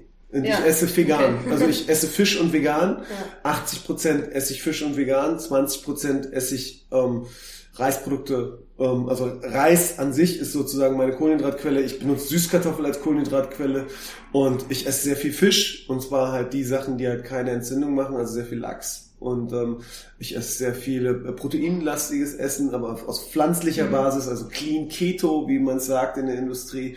Aber da bin ich überhaupt nicht irgendwie festgenagelt. Also ich finde diese 80-20-Regel ist ja. unheimlich wichtig, dass du 80% deiner Ernährung durchziehst, aber 20% im Sinne von Social Eating ja. auch dann halt nicht auf irgendwelchen Partys bist oder auf Einladungen bist, wo sich Leute Mühe gegeben haben, dir was zu kochen und dann sagst, bist du derjenige, nee, das esse ich nicht. Ja. Weil damit verletzt du auch wieder einen Menschen und das führt zu negativen Schwingungen und diese negativen Schwingungen nimmst du auf und denkst dir so, oh, ist das überhaupt das Richtige, was das macht? Und es führt zu Frustration. Und dann ist wieder der Punkt, wo der Kopf eine Rolle spielt. Genau. Weißt du? Und wieso muss ich mich jetzt so positionieren, wenn ich eingeladen werde, mit Leuten zusammen zu essen, als wenn ich denjenigen damit ein Stück weit beleidige und der dann diejenige oder derjenige dann mit seinem Partner abends sitzt und mir sagt, ey, der Puri, der geht ja gar nicht, was ist denn das für ein Typ, ja? Und das spürst du doch auch, das spürst ja. du auch in der Situation. Warum muss ich mich da jetzt über den, über den Gefühlen eines anderen stellen und ähm, äh, mich nicht dankbar zeigen, denn meine Intention ist ja gegenüber dem Menschen dankbar zu sein für die Einladung und dankbar, dass er sich Mühe gegeben das hat. Das ist ja nicht nur, nicht nur beim Essen so, ne? Also es ist ja auch, auch wenn ich,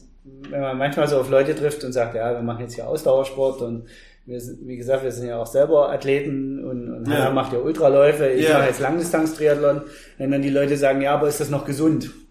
Wenn man dann so sagt, na ja, also natürlich hast du nicht ganz unrecht. Der Tag selber ist schon fragwürdig, ob das da so gesund ist für den Körper. Der Wettkampftag. Der Wettkampftag. Ja. Äh, ja. 10, 12 Stunden den Körper zu ja. quälen am Stück und auf, auf hohem Leistungsniveau. Aber wenn ich mir überlege, dass ich 364 Tage dafür gesund gelebt habe, so dann kann ich diesen einen Tag meines Lebens opfern. Genau. Wir können uns ja mal darüber unterhalten, wie viele Tage du ja, ja, Jahr gesund gelebt hast. Genau. Und das muss, da muss man halt mit einem positiven Beispiel vorangehen, weil genau. viele Leute fühlen sich dann beleidigt oder fühlen sich erpicht, aber du bist in der Situation in einer gesonderten Rolle und du hast die Möglichkeit, diesen Menschen ohne dein Zuwissen oder ohne dein Benefit einen positiven äh, ja. Äh, Weg zu geben, weil im Grunde genommen ist er vollkommen davon überzeugt, dass das nicht gesund ist, was du ja. tust. Und es gibt schon einen Grund, warum die gesetzlichen Krankenkassen den Halbmarathon-Beitrag zurückzahlen, aber den Marathon-Beitrag nicht, weil es für viele einfach nicht gesund ist. Aber für die, die es nicht gesund ist, die haben nicht verstanden, dass du dich 16 bis 20 Wochen für dieses Rennen vorbereiten musst. Und in diesen 16 bis 20 Wochen hast du dein Leben ein Stück weit in eine Richtung gebracht, dass du dich benimmst wie ein Athlet und dass du dich ernährst wie ein Athlet und dass du dich ähm, einstellst darauf, mit deinem Kopf über deinem Körper zu stehen, also den, den, die Kontrolle dafür zu haben, deinen Körper zu beeinflussen. Jetzt sind wir genau wieder am Anfang von unserer Diskussion, wo wir gesagt haben, uns passiert es halt häufiger und es tut uns in der Seele weh, dass die Leute nach 16 Wochen Training sagen, hoffentlich ist dieser Wettkampf bald vorbei. Ja. Weil genau das passiert, was du gerade gesagt hast. Sie müssen in den 16 Wochen sich als Athlet verhalten. Sie müssen ja auf ihre Ernährung achten, sie müssen ihr Leben auch ein bisschen sortieren. Ne? Es kann eben nicht so dahin plätschern, sondern yeah. durch Training alles ein bisschen äh, geregelt. Ja. Die Party, die eine oder andere Party fällt ja, vielleicht auch mal ein bisschen kürzer aus. Ja, und das und Problem, ja, das Problem ist ja, dass sie aus dem falschen Motiv genau. das Ganze machen. Sie machen vielleicht, ja, okay, sie haben, also, ne, so, das stupide, ja, jeder muss mal einen Marathon gelaufen sein. So, ja, dann, ne, ja. ja, hier, ich bin irgendwie, was weiß ich, im Manager-Business, Business ist ja quasi so Standard, jeder muss da irgendwie mal einen Marathon gelaufen sein. Ja gut, dann mache ich das jetzt auch mal. Also sie lassen weiß, sich ja gar nicht darauf ein, dass es am Ende gar nicht darum, also da ist ja wirklich klassisch auch, der Weg ist das Ziel, ne? Ganz es geht genau. ja gar nicht darum, dass man den Marathon läuft. Der Marathon ist ja nur die Sahnehaube, ne? Ja, genau. Aber das Entscheidende ist ja der Weg und eben diesen Lifestyle, den du dann annimmst, ja. Wenn genau. du sagst, ich bin Sportler, ich bereite mich auf sowas vor und ich ziehe halt das Positive, von dem du auch schon gesprochen hast, das Positive eben aus diesem Weg, ne? Ja. Und aus dem Lifestyle, den ich annehme ja. und nicht äh, aus diesem einen Event. Wie ja. das eine Event ist die, die Sahnehaube und ist toll und ich ja. meine, ich persönlich bin ja auch jemand, ich, ich liebe Wettkämpfe und ich ziehe ja. unglaublich viel Kraft aus Wettkämpfen für mich, nice. positive Kraft. Aber trotzdem geht es am Ende ja um den Weg, weil die Zeit, die ich verbringe, ist ja ist ja das, der, der Weg dahin und nicht ja. dieser eine Wettkampf. Und ich glaube, das ist auch, um deine Frage zu beantworten, ist das, glaube ich, auch nur eine Etappe auf dem Weg. So, ja, dazu, dazu ein, ein Mensch zu werden, der mit gewissen Stresssituationen umgehen kann. Und ich glaube, sportliche Sozialisierung hilft dir, mit Extremsituationen besser umgehen zu können und äh, lösungsorientierter umzugehen, als wenn du halt dich nicht damit auseinandersetzt. Und gerade die, die in diesem Entwicklungsprozess sind und diese Aussagen tätigen, von wegen, hoffentlich ist der Wettkampf bald vorbei, hoffentlich habe ich es bald geschafft, den muss man in dem Moment unter die Arme greifen und sagen, guck dir mal an, was für einen Weg du gelaufen bist. Also, und guck dir, oder ja. guck dir mal an, welchen Weg du gegangen bist und versuch mal in, in Worte zu fassen, für dich zu reflektieren, Definitiv. was sich in deinem Leben verändert hat. Und da bin ich halt ein großer Verfechter davon, dass man das mit Tracking und dass man das mit ähm, einzelnen Werten verbindet, um den Leuten deutlich zu machen, dass sie das verstehen können, weil das fehlt ja, ihnen meistens. Die ja. sehen das, das große, die sehen den großen Rahmen, verlieren sie aus den Augen, weil der tägliche Workload so hart ist, dass sie das nicht mehr nachvollziehen können. Aber wenn du den, wenn du den am Anfang vermisst, Wassergehalt, ähm, äh, Körperfettgehalt mit Körpermuskelgehalt, ähm, äh, BMI bin ich nicht so ein Fan von, aber kannst du auch mit aufzeichnen. Aber ich bin, also das den dann halt mit. Warte, lass mich kurz alleine sprechen ähm, dass du denen das mitgibst und immer nach bestimmten Zeiten wieder zeigst, guck mal, deine Arbeit ähm, bringt Resultate. Die sind deine Resultate. Und wenn du es schaffst, auf diese und diese Sachen zu verzichten, wenn du zum Beispiel schaffst, auf Zucker zu verzichten, dann schaffst du es halt einen Monat weiter, dann bist du halt länger wach und dieses Brain äh, Fog, ja, also dieses Gehirnnebel ist weg und dann, du, bist, du bist leistungsfähiger für dich im Laufe des Tages und du bist nicht mehr am Ende des Tages so kaputt von deinen, von deinen, ähm, von deinen Abläufen, die du normalerweise durchgegangen bist. Versuch das mal immer im Auge zu behalten. Also denk immer dran, warum du eigentlich angefangen hast. Und dieses Ziel, und das war das, was ich am Anfang gesagt habe, du musst dir Ziele stecken ja. und du musst priorisieren, weil anders wird es immer so ein Ding sein von sechs Wochen Training, dann bist du im Übertraining, der Körper ist vollkommen zerschreddert, dann machst du erstmal drei, vier Wochen Pause und fängst dann irgendwie wieder langsam an, wenn du die Motivation findest. Wenn du es nicht findest, dann machst du halt irgendwas anderes, was dir versucht, die, dein, dein Gehirn zu Glückshormonen zu führen. Und ist dann fraglich, ob es dazu führt, dass du mit 75 immer noch geradeaus laufen kannst oder halt nicht. Und ja. dafür muss man halt die Weitsicht haben. Und ich sehe in meiner täglichen Praxis den kleinen Jungen, der Fußball spielt, und den alten Herrn, der sein Leben lang irgendwie nur gebuckelt hat und dann halt äh, nicht geschafft hat, sich auf seine Ernährung zu konzentrieren. Aus welchen Gründen auch immer. ist ja auch ein erste Weltproblem, muss man ja, halt ganz ehrlich sagen. Ne? Aber wir haben halt die Möglichkeit, den Leuten das auf den Weg zu geben in unserer Gesellschaft. Ja, also das ist ja auch unser Anspruch. Ne? Also äh, wenn wir mit, mit Leuten zusammenarbeiten oder auch, auch wenn sie uns so fragen, das ist ja nicht nur das, das ja, ja. So, so generell. Wenn, wenn wir, also für uns ist es echt ein Erfolg, jedes Mal, wenn die Athleten direkt nach dem Wettkampf zu uns kommen und sagen, wo ist der nächste Wettkampf? Wer Bock? Ich will mehr. Also ich will jetzt nicht Pause machen, sondern ich will jetzt eigentlich mehr, weil es hat mir so richtig, es hat so richtig gefetzt bei mir. Ja. Und ich, ich bin jetzt eben nicht auf dem Punkt, Gott sei Dank ist es vorbei, sondern relativ zeitnah nach dem Wettkampf sagen, wo ist eigentlich das nächste große Ding, was ich mir holen kann. So, das, das ist für uns ziemlich cool. Aber manchmal habe ich das Gefühl, dass diese, diese, diese Gratwanderung auch sehr, sehr schmal ist, dass die Athleten und Athletinnen dann nicht in das andere Extrem fallen, genau aus dem Grund, dass sie alle Daten erfassen, dass sie tracken, dass man sich plötzlich in einer Filterbubble bewegt, ja. die nur noch aus Top-Athleten ja, besteht. Das, das ja. Aber ähm, da ist es halt wichtig, und da haben wir auch schon drüber gesprochen jetzt, und das ist das, was du auch gerade gesagt hast, ne? am Ende ist es immer super wichtig, sich regelmäßig selbst zu reflektieren und dann auch regelmäßig zu gucken, ey, wo komme ich eigentlich her? Mhm. Ne? Und was habe ich genau. eigentlich schon alles erreicht? Ganz genau. Ne? Und das ist super wichtig. Also ich glaube, das muss man auch jedem Sportler irgendwie mit auf den Weg geben und mhm. den da regelmäßig dran erinnern. Ne? Genau. Zu sagen, ey, guck mal, vor einem Jahr. Ne? Meistens ist es ja. ja so der Grund, warum die Leute halt so eine, so warum ich so ein Tracking unterstütze oder warum so, warum ich das cool finde, dass es sowas wie Runtastic gibt, wo die Leute halt regelmäßig ihre Werte halt irgendwie mit Freunden teilen können und dann beklatscht werden oder hey, hast du super gemacht, weil das eine Form von extrinsischer Motivation ist. Mhm. Die Leute bekommen positive Zustimmung für die Sachen, die sie gemacht haben. Das soll aber nicht immer so bleiben. Das übergeordnete Ziel für uns als Leute, die, die, die, die, die ähm, das steuern können mit gewissen Anstößen, soll ja sein, dass wir die Athleten oder Sportler oder ähm, Average Joes dazu bringen, intrinsische Motivation zu entwickeln, dass sie sich selbst dazu bringen, voranzukommen und Stück für Stück selbst ihre Ziele zu haben und dann halt ein Stück weit wegzugehen vom Tracking, um da halt ein, äh, äh, eine eigene Motivation zu haben. Wenn ich jetzt irgendwo laufen gehe, dann mache ich das für mich. Genau. Wenn ich gestern aus dem Flugzeug gestiegen bin, als, als ich aus Köln wiedergekommen bin, dann äh, bin ich nach Hause gekommen, habe direkt meine Laufsache angezogen und war eine halbe Stunde laufen. Das habe ich nicht gemacht, weil ich halt irgendwie äh, beklatscht werden wollte, sondern ich habe gewusst, das tut mir jetzt deutlich besser, als wenn ich mich jetzt einigel im Bett und sage, oh, ich bin so fertig, oh Gott, ich bin so fertig. Und das ist halt so der Unterschied, dass du das akzeptierst, dass das die Anstrengung für eine halbe Stunde locker laufen zu gehen oder einmal die Laufklamotten anzuziehen,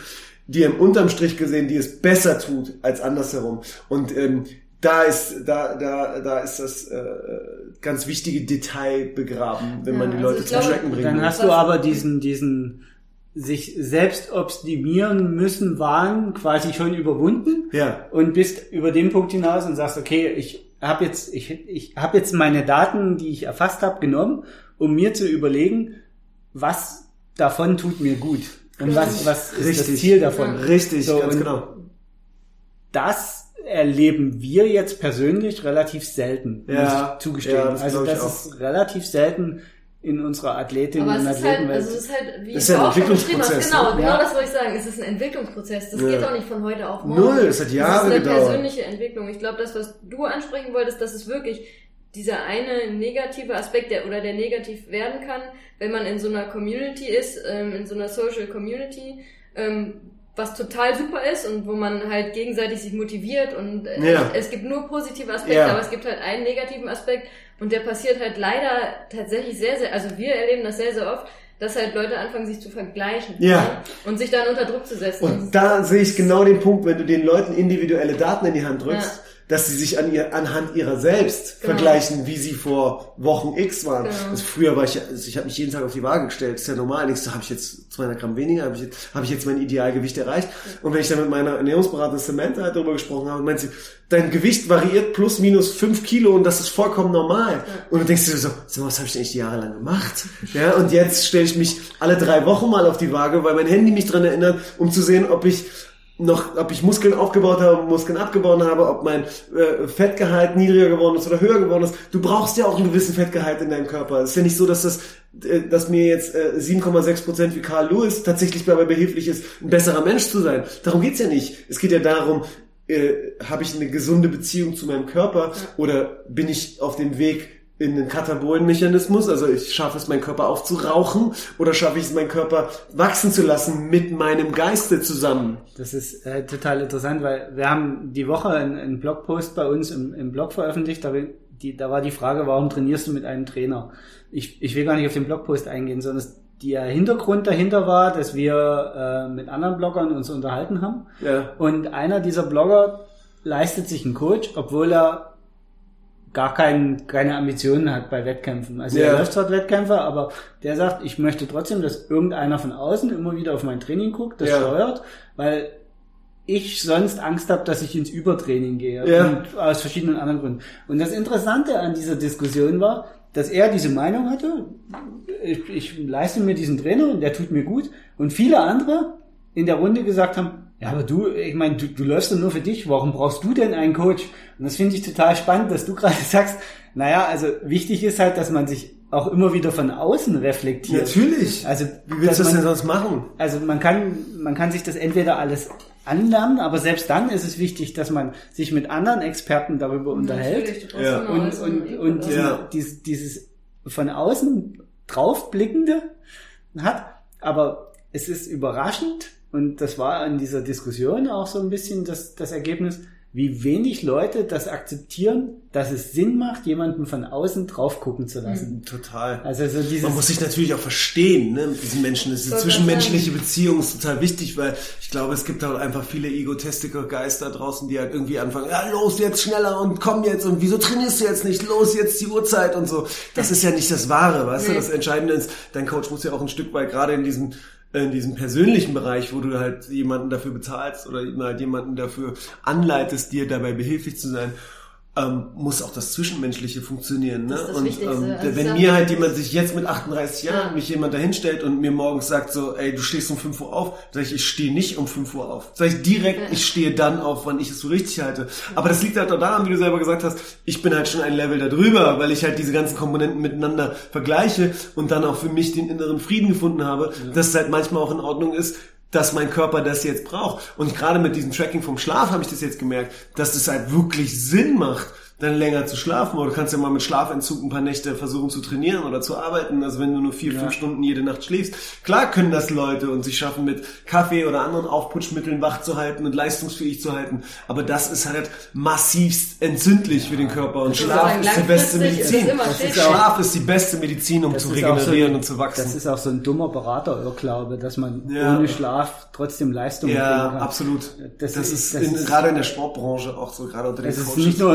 ist so, so Ja. Ja, in, der so, Ja. IT-Branche ja auch ganz Ja, ja, extrem. und da muss man halt die externen Berater, die jeden Tag zwölf Stunden arbeiten, Ja. dann noch im Hotel und vorher. Ja. Und die erste E-Mail kriegst du früh um vier und die letzte Ja. abends 22 Uhr. Und wenn du sie dann mittags irgendwas fragst, Ja. kriegst du irgendeine Dusel-Antwort, weil die Ja. völlig weggedreht Weg- sind. sind. Genau. Weißt du, das ist ja ja das Ding. nicht mehr- Und das versuchen, das versucht man ja dann irgendwie so ein Stück weit zu kaschieren. Und ich habe den Weg für mich gefunden. Ich stehe zwar um 5.15 Uhr auf oder 5.30 Uhr, ich stelle mir auch keinen Wecker, ich bin dann wach. Meine Augen gehen auf und sage, okay, los geht's. Aber ich gehe auch um 22, 15, 22, 30 ins Bett Ja. und dann passiert bei mir auch gar nichts mehr. Du kannst dir gerne mal meine Fotokollage meiner Freunde angucken, wenn wir uns regelmäßig zum Basketball gucken, abends um, um halb neun, neun treffen. Da bin ich regelmäßig weg. Ich bin eingepennt. Und dann haben wir über Jahre hinweg immer Fotos von mir gemacht, wie ich da irgendwie eingeschlafen bin. Und mir dann einfach mal irgendwann mal so, so ein Buch geschenkt, wo es einfach nur Fotos von mir gibt, wie ich auf dieser Couch bin. Ah, hier ist die Freundschaft mit Puri, geil, oder? Aber es zeigt einfach auch, dass ich da so einen Rhythmus sich eingepennt habe, den ich möchte. Genau. Und das ist natürlich mit meinem Beruf auch jetzt deutlich besser vereinbar. Jetzt sind meine Kinder auch drei und fünf, also die sind jetzt nachts schon immer noch wach, aber ähm, das ist nicht mehr so massiv, wie es war, als sie ganz klein war. Und äh, das ist mittlerweile eine totale ähm, äh, äh, Bereicherung. Und ähm, ich bin mega glücklich, dass ich die Zusammenarbeit mit Exos und Adidas Runners Global halt diesen Bereich halt durchleuchten kann und da halt noch weiteren Input für Athleten geben kann, weltweit in diesem Blueprint von Adidas Runners, das jetzt mittlerweile in 63 Städten weltweit sind und denen halt was mitgeben kann, um denen halt deutlich zu machen, ey, mega cool, dass ihr nach dem Marathon irgendwie noch irgendwie jetzt äh, äh, zwei Döner euch reinhaut, aber eigentlich ist es totaler Quatsch und lasst es doch mal einfach nur regenerieren oder legt euch mal hin. Und das ist auch die Erfahrung, die die die Leistungssportler wie Tobi und Mari, mit denen ich zusammenarbeite, halt machen, wenn sie in Afrika ins Trainingscamp gehen, dass sie sagen, die afrikanischen Läufer, die laufen dann halt den Marathon, aber der Rest des Tages liegen die im Bett und pennen und trinken Tee. Und das ist dann halt auch gut so, weil die wissen genau, das ist die beste Medizin. Und das geht ja noch ein Stück weiter, was die Trainingsintensität oder Trainingsphilosophie geht. Wir sind aber in der westlichen Welt und wir haben einen ganz anderen Background und einen ganz anderen kapitalistischen Background und diesen kapitalistischen Background, der bildet unsere Gesellschaft aus und den Lebens, äh, Lebensqualität oder Lebensstandard, den wir haben. Wir müssen aber für uns immer noch überlegen, der Mensch per se funktioniert nicht auf schneller, höher, weiter, sondern er funktioniert als ganzes, komplexes, als ganzer komplexer Organismus und diesen ganzen komplexen Ko- äh, Organismus, den musst du von allen Seiten beleuchten. Also ja, das ist das eine auf jeden Fall. Das andere ist natürlich, das muss man auch ehrlich, das vergessen auch immer viele Leute, wenn sie da die Bücher lesen oder dort vor Ort sind. Die müssen mit höher, schneller, weiter ihren Lebensunterhalt Ja. verdienen. Ne? Die haben Ja, diese eine Chance, um ihren Lebensunterhalt genau. zu verdienen. Auf jeden Und dafür Fall. sind die bereit, auch viel mehr zu opfern, Ja. wie wir jemals bereit wären. Das ist eine sehr gute opfern. Frage. Was bist du bereit zu opfern? Und äh, gute das, das ist auf der anderen Seite natürlich für uns auch der angenehme oder die angenehme Situation, weil ich möchte ehrlich gesagt nicht für höher, schneller, weiter äh, äh, nur das als einzigsten Lebensinhalt haben müssen, Ja. um, um meine Familie ernähren zu können. Ja. Weil das ist schon ein ganz schönes Risiko, was man, was man da dann auch auf sich lädt, weil unser Körper ist nun mal verletzlich. Ja. Der ist äh, einfach auch endlich in Ja. seiner Leistungsfähigkeit. Genau. Der hat eine Grenze. Und also von daher, äh, ich möchte, ich bin ganz froh, dass das nicht so ist.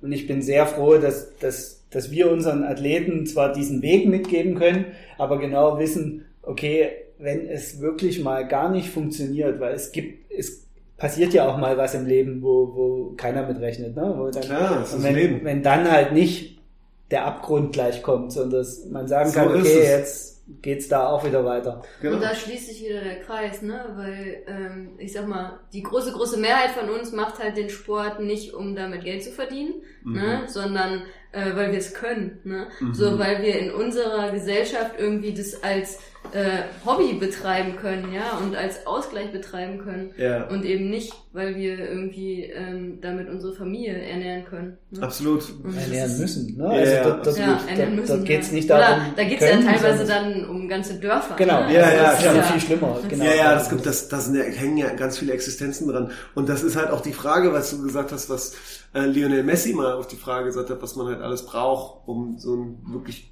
super Sportler zu werden. Und er meinte, du brauchst die Fähigkeit, Opfer zu geben. Zu Ja, machen. also- und das ist halt, weißt du, das schaffen ja viele Leute einfach nicht. Das- Ob es jetzt Shisha-Rauchen ist oder Nachtclub oder ja, Freundin das oder ist ja Auto das oder was auch immer. Bekannte. Ne? Also die, Ja. die Topstars, die alle ihre Hater haben, Ja. sei es ein Ronaldo, sei es ein Tom Brady Ja. oder so, wenn man dann hört, wie trainieren die, ja, das sind die Ersten, die auf dem Trainingsplatz sind und die, Die Letzten, die die- trifft man immer auf dem Trainingsgelände. Ja. Sieben Tage die Woche, 24 Stunden am Tag sind die irgendwie okay. gefühlt immer da. Ja. So, aber das ist genau das. die opfern alles. Die haben ihr um Leben die darum gebaut. Die haben Genau. ihr Leben darum gebaut. Und die Frage ist, worum die wollen unsere Athleten ihr Leben darum bauen? Genau. Worum baust du dein Leben? Damit du halt diese Leistungsfähigkeit bringst. Und wenn du es auf dem Sport tun willst, okay. Aber dann musst du auch ehrlich zu dir sein, habe ich noch die Zeit dafür? Bin ich noch der Athlet? Genau. Kann ich, habe ich das? Ich Das sind ja ganz viele Sachen, die damit Genau. reinspielen. Ne? Und ich glaube, es gibt auch unheimlich viele, die ihr Leben opfern oder Teil ihres Lebens opfern und nicht zu diesem Level kommen. Und das ist dann halt auch okay. Weißt du, das ist, dann absolut. muss man halt nur mit sich selbst im Reinen sein, dass ich Ja. sage, ich bin nicht frustriert daran, dass ich das alles geopfert habe, sondern äh, ich habe es ich hab's einen Versuch gegeben und diesen Versuch hat, der Versuch hat gereicht oder hat nicht die gereicht. Kunst, die Kunst ist halt wirklich äh, für uns als, als, als Coaches, und da zähle ich dich jetzt mal mit dazu, obwohl du eigentlich Arzt bist, aber Ja. du, du gehst ja diesen Weg mit, ähm, den Leuten zu zeigen, okay, so weit wirst du kommen, das macht für dich Sinn. Und an dieser Stelle solltest du dir einfach überlegen, was für dich noch Sinn macht und eine Entscheidung treffen. Dass man die Leute überhaupt erstmal dahin führt an diese Stelle. Weil viele sind gar nicht an dem Punkt, dass sie eine Entscheidung treffen können Absolut. sondern wir als Coaches müssen sie erstmal dahin führen an diese, an diesen, an diese Weggabelung, wo sie sagen können, okay, wenn ich jetzt rechts rumgehe, Ja. muss ich weniger arbeiten, um Ja. im Sport weiterzukommen. Und wenn ich links rumgebe, dann kann ich weiter zehn Stunden arbeiten, mache Karriere, verdiene viel Geld, aber dann ist die sportliche Grenze erreicht. Ja, genau. Zum Beispiel. Da Oder Vor allem, dass irgendwas sie das anderes. selbst entscheiden müssen. Ne? Genau, Weil wir können, wie du auch schon gesagt hast am Anfang, ne, wenn irgendwie ein Patient zu dir in die Praxis kommt, ne, dann und der erwartet dann irgendwie was und du behandelst ihn aber in, immer individuell. Aber am Ende geht's ja darum, dass halt wir selbst für uns die Entscheidung treffen wollen, wie wollen wir unser Leben gewichten, wie wollen wir die verschiedenen Sachen in unserem Leben gewichten. Ne? Und das Absolut. ist halt nicht, und das ist auch, wenn, das ist beim, beim Trainer dasselbe, so, ne? Kommt jemand zu uns und will irgendwie von uns gecoacht werden, ähm, dann können wir natürlich sagen, okay, so und so kann es aussehen, aber der, der Athlet selber muss ja entscheiden, Ja. okay, in welchem Rahmen möchte ich das machen? Und Ja. wir können dann sagen, okay, in, gib uns deinen Rahmen vor, Ja. den du hast, und dann können wir dir sagen, welche Möglichkeiten es in Genau. diesem Rahmen gibt. Genau. Aber Ja. wir können dir nicht den Rahmen Und du musst es halt auch ein Stück ne? weit vorleben, damit du es Ja. authentisch rüberbringen kannst. Und das ist halt auch ein Buch von Mark Verstegen, was ich, was ich sehr gut fand, weil er sagt, every day counts oder every Ja. day is game day. Ja, und das ist halt so ein ist ja Buch. mittlerweile sogar das Motto von Exas. Ja, genau. Und es ist halt so für mich halt total hilfreich gewesen, weil ich immer nach dieser gewissen Perfektion in meinem Tagesablauf gesucht habe und daran auch frustriert bin, dass das nicht funktioniert. Aber du ist dir, dir ist als junger Mensch oder Athlet oder Student oder Arzt gar nicht bewusst, was du da eigentlich dafür aufopfern musst, um diesen Tag so hinzukriegen, dass er für dich perfekt ist. Und ich habe ja vorhin mit dem Morgen angefangen und dann geht's natürlich auch weiter, wenn du dann bist in deinem Arbeitsablauf drin und du stellst dir halt deine Flasche Wasser hin, die du über den Vormittag trinkst und du weißt so, ey, um 10 Uhr muss ich eine Kleinigkeit essen und um 12 Uhr bis 13 Uhr esse ich halt eine, esse ich einen Salat mit einem gewissen Protein zusetzen oder ich esse halt so eine, ähm, so eine Hawaii Bowl, Poke Bowl, weißt du, wo ganz viele gesunde, also so einfach gesunde Nahrungsmittel drin sind, die dazu führen, dass entzündliche Prozesse Ja. weggehen, ich aber nicht total absacke. Habe ich Bock, einen Burger zu essen? Klar habe ich Bock, einen Burger zu essen. Aber funktioniert ja nicht, weil es führt nicht dazu, dass es mir besser geht, sondern es führt nur dazu, dass ich zwar den Burger gegessen habe, aber der, der wird meinem Organismus nicht dabei behilflich sein, die Leistung abzurufen, die ich kann. Und am Na äh, trinke ich Kaffee, ich trinke auch mal einen Kaffee. Ich habe auch mal auf Kaffee verzichtet eine Zeit lang. Es war auch in Ordnung. Aber ähm, dieser morgendliche Kaffee ganz früh am Morgen in, in aller Ruhe, wenn, wenn Berlin noch schläft, ist total wichtig. Und auch nach dem Essen einen Kaffee für die Verdauung zu trinken, ist auch wichtig. Aber ich trinke den Kaffee, nachdem ich den, den, den Zitronentee am Morgen getrunken habe und die Banane gegessen habe und das Ei, weil er hilft mir dann bei der Verdauung, weißt du?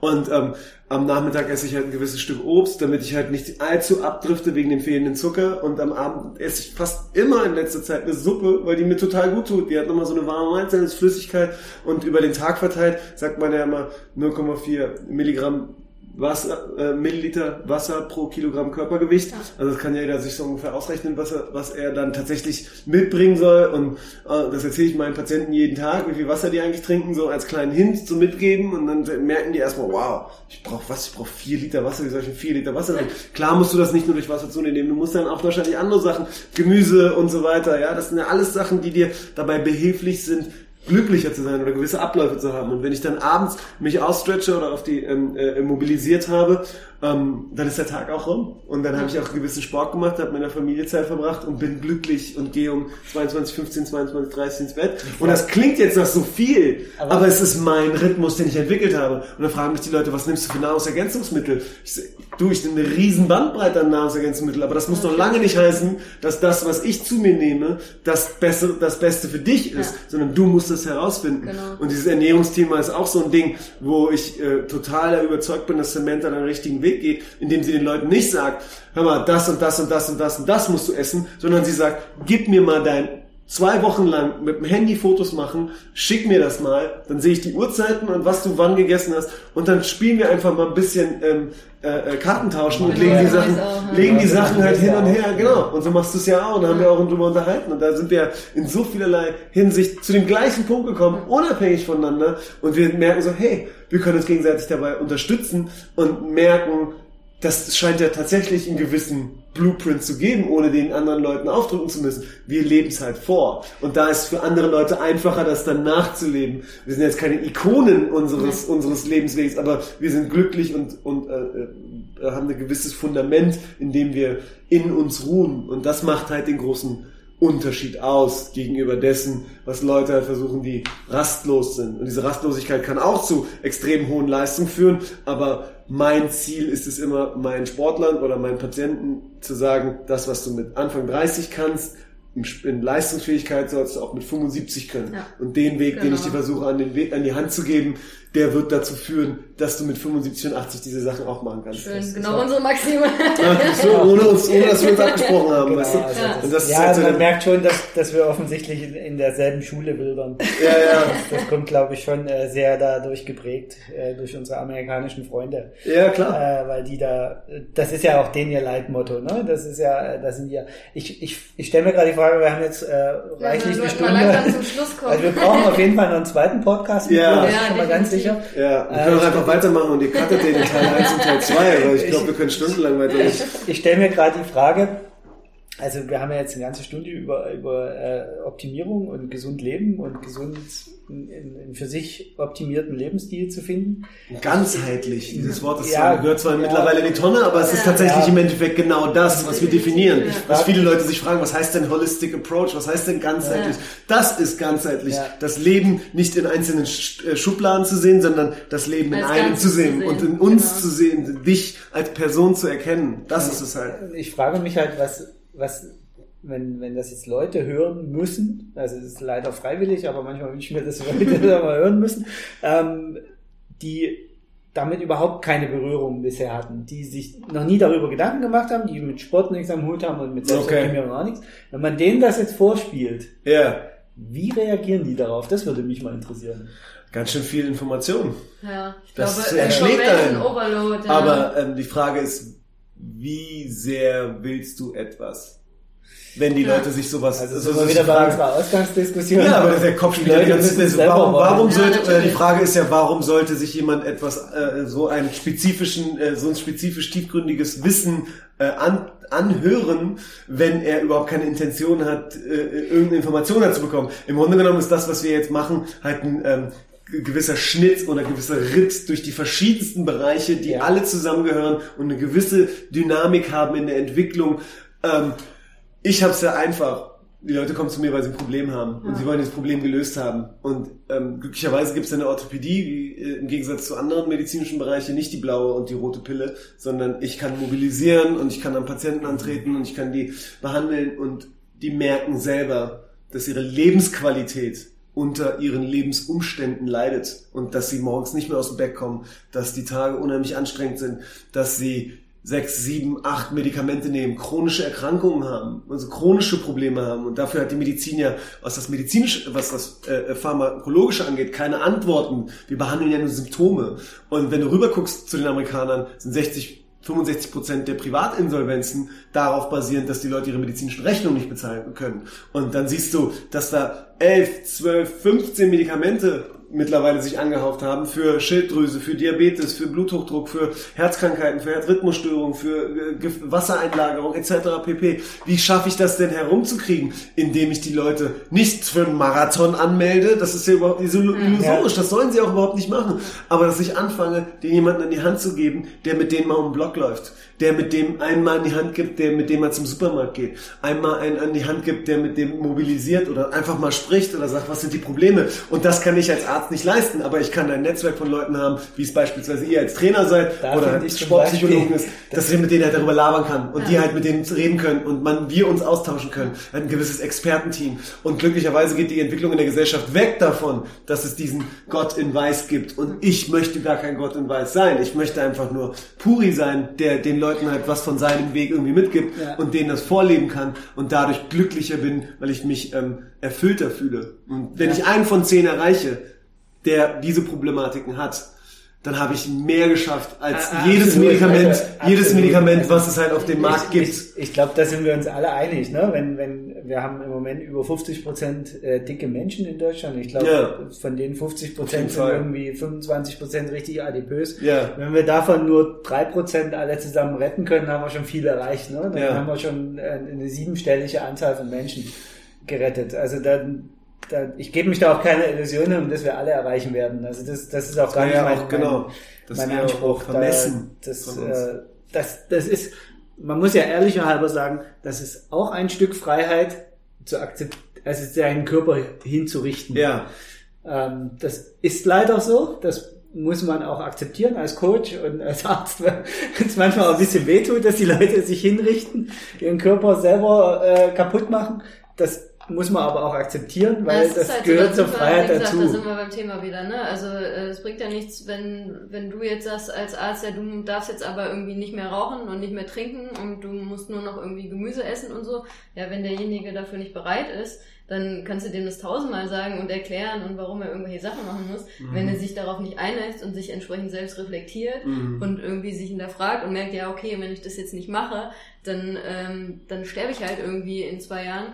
Ähm, das muss derjenige immer halt selber Und das ist, auch, ist ne? auch so eine, so eine ähm, äh, äh, umgedrehte Psychologie, die ich mittlerweile anwende. Also ich äh, frage die, ob die rauchen und dann frage ich im gleichen Atemzug, wie viele Stockwerke Treppen können sie laufen, Ja, wie lange okay. können sie spazieren gehen, haben sie äh, hörbare Geräusche beim Atmen, ähm, wie lange können sie mit ihrem Kind Fußball spielen. Weißt du, das sind alles so Fragen, die die Leute dann in dem Gespräch beantworten, aber dieses Gespräch nehmen die Leute dann mit nach Hause und dann stellen sie sich die Frage, woran liegt's? Und wenn Aber- sie dann wiederkommen, dann kann ich mit denen darüber sprechen, was das eigentlich, die Aber, Fragen so, aber ist, jetzt ist das gut, ist das schlecht? Jetzt, es ist jetzt, soll jetzt überhaupt nicht negativ gegenüber Ärzten klingen, ne? aber wie viele Ärzte gucken denn über ihren Tellerrand hinaus?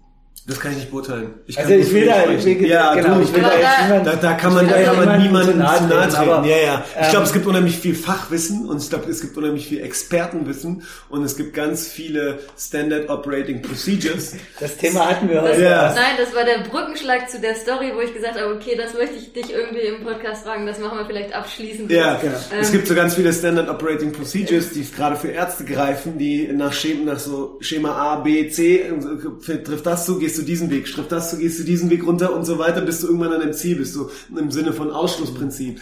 Aber die Sinnhaftigkeit, ähm, dass das System nicht funktioniert, siehst du ja darin, dass wir nicht in einem Gesundheitssystem arbeiten, sondern in einem Krankheitssystem arbeiten. Und es sollte, es ist, es ist halt nicht Healthcare, ist sondern Sick Care. Wir kümmern uns um die Kranken. Ja. Und was ich im Grunde genommen versuche, ist die erste Antwort der Medizin, und zwar Prävention. Und das ist das, ganz unabhängig davon, dass ich auch total gerne für mein Leben operiere und endgültige Operationen mache und diese Sachen anbiete. Es ist im Endeffekt das, was tatsächlich die Leute davor, dabei hilft, ähm, sich selbst zu helfen und sie- ihre eigene Medizin zu sein. Du? Und das ist das, was man machen muss. Wie viele Ärzte gibt es, die genauso reagieren? Kann ich dir nicht sagen. Und es fällt aber auch unheimlich schwer. Es äh, kommt auch immer darauf an, in welchem Setting du arbeitest. Ne? Okay, da muss ich jetzt da meine persönliche Erzähl. Geschichte mit dem Negativbeispiel dir erzählen. Und zwar bin ich als, ich glaube, ich war 12, 13 ungefähr damals, bin zum Olympiastützpunkt damals in Essen gewesen zur sportärztlichen Untersuchung. Äh, ich war damals äh, eine der Nachwuchshoffnungen im deutschen Tennis Ja. in meinem Alter und bin da auch an, also an einen Orthopäden geraten vom Olympiastützpunkt, also Okay. angesehen, Also ja, hoch angesehen, Sportmediziner. Und er hat mir damals gesagt, mit, wie gesagt, 12, 13, ähm, du musst sofort aufhören mit Leistungssport. Warum? Warum hat er das gesagt? Also äh, wegen meiner Konstitution, dass ich eine Hüftdysplasie habe und halt äh, Ah, nicht okay. so beweglich bin und Okay. so. Und das hat er mir damals als, wie gesagt, 12, 13-jährige passionierte Tennisspielerin gesagt. Und das war so mein absolut krasses Negativerlebnis mit einem ähm, yeah. Sportmediziner, der also auch regelmäßig mit Leistungssportlern und Profisportlern irgendwie zu, äh, zu tun hatte, wo ich so denke, okay, das ist halt so das, was wo ich halt bei dir auch, also wir kennen, ich bin ja auch deine Patientin, ne? ähm, sehe, dass du halt das totale Gegenteil bist, ne? Weil wie du auch ganz zu Anfang unseres Gesprächs und immer wieder im Verlauf des Gesprächs gesagt hast, du schaust halt auf die Person, ne? Yeah. Und auf die individuelle Person yeah. und gehst auf die Person ein genau. und nicht irgendwie, ne, hast da halt yeah. dein Muster und äh, ähm, dieser Arzt damals, der hat halt äh, komplett irgendwie, also ganz egal, ne, mal davon zu schweigen, dass ich immer noch Leistungssport mache, jetzt über äh, ja. 20 Jahre später und das ja. äh, doch mit viel Spaß und Freude und äh, ohne äh, irgendwie große Gesundheitsprobleme. Ähm, dass äh, der halt da natürlich, das war ja fatal, ne, mich als, als 12-, 13-Jährige da, mir da so eine Message ja, zu geben, ne? Ich habe davon geträumt damals, ich werde hier die neue Steffi Graf ja, und klar. so, ne? Bist du. Und da haut er mir, haut er mir da sowas rein. Ja, ne? also, das gibt, gibt glaube ich, äh, ganz viele Leute, die in der Medizin Empathie äh, ganz weit unten in ihrem, ja. in ihren Trickkisten, äh, Trinkkiste haben, um mit Patienten tatsächlich einen positiven Effekt zu haben. Ich bin da in der Hinsicht total, ähm, äh, äh, Patienten oder Menschen bezogen. Ja. Ich, das ist eines so, ich habe ja viel mit äh, bildgebender Diagnostik und ganz vielen Faktenwissen zu tun, also Röntgenbilder, MRT-Bilder und äh, da ist mir auch mal ganz wichtig, den Leuten zu sagen, das ist ein Bild. Wie geht's Ihnen denn? Ja. Also, wie, was, wie ist denn der Alltag? Wie zeigt sich das denn?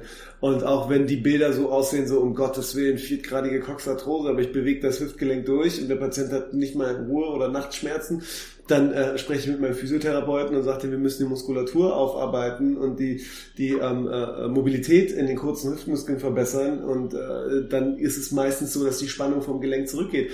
Und ähm, darauf basierend haben wir, haben wir die Menschheit ein Riesenproblem. Und zwar haben wir 100 Jahre vor dem MRT das Röntgen gehabt. Und mhm. daher konzentrieren sich alle auf die Gelenke, okay. als dass sie sich auf das Zusammenspiel der Muskulatur und der Gelenke konzentrieren können. Und wir haben immer noch keine verlässliche Aussage darüber, wie funktioniert der Mensch im Flow wie funktioniert der, also es gibt kein bewegliches MRT, sondern ja. es gibt keinen Stand-MRT, in dem du laufen kannst. Es gibt mal Röntgenbilder und Kinematik vom Knie zu sehen oder so laufende Röntgenbilder. Aber das sind halt alles so Spielereien. Im Endeffekt wissen wir immer noch nicht genau, wo wir stehen. Und dann entstehen natürlich zwei Lager, gerade was Thema Hüftdysplasie angeht. Das ist jetzt auch eine ganze Weile her. Da war die Medizin auch noch nicht so weit, was das anging. Und ähm, in meiner Philosophie, auch wenn der Typ von seiner Empathie her nicht besonders ähm, äh, äh, erfolgreich war, sehe ich die Sache immer noch ähm, aus meinem Blickwinkel, dass ich sage, der wollte das Beste für dich. Mhm. Der wollte im Grunde genommen dich schützen davor, dass du weitere Probleme bekommst. Tu ich nicht. Ich tue ja nicht. Ich, tue, ich, ich nehme ihn nicht in Schutz. Ich, sogar den Namen. ich nehme nicht, ich nehme ihn nicht in Schutz, weil, weil ich im Grunde genommen möchte, dass Hannah versteht, dass das nicht böse Schon gemeint klar, war. Ja, weißt du, und dass der, also dass der das nicht besonders gut hingekriegt hat, ja. ist eine andere Diskussion. Aber die, es gibt unheimlich viele Leute, die halt nicht wissen, wie man ja. mit Menschen umgeht. Und das ist ja nicht nur in der Medizin ein Riesenproblem, sondern es ist in jeder Gesellschaftsform ein Riesenproblem, dass Kommunikationsformen manchmal einfach untergehen. Und für mich ist es halt immer das Wichtigste, dass die Leute, die bei mir in die Praxis reingekommen sind und in meinem Zimmer waren, dass die sich gesehen fühlen und dass die sich behandelt fühlen ja. und dass sie einen Plan mitkriegen und dass sie eine Direktion hin mitkriegen, wie es weitergeht. Und da bin ich entwaffnend ehrlich und ja. das mache ich manchmal empathisch und manchmal direkt. Aber die Entscheidung liegt bei mir, weil die Leute wollen meine Hilfe. Mhm. Und das ist halt etwas, das kannst du mit anbringen und das kannst du nicht mit anbringen.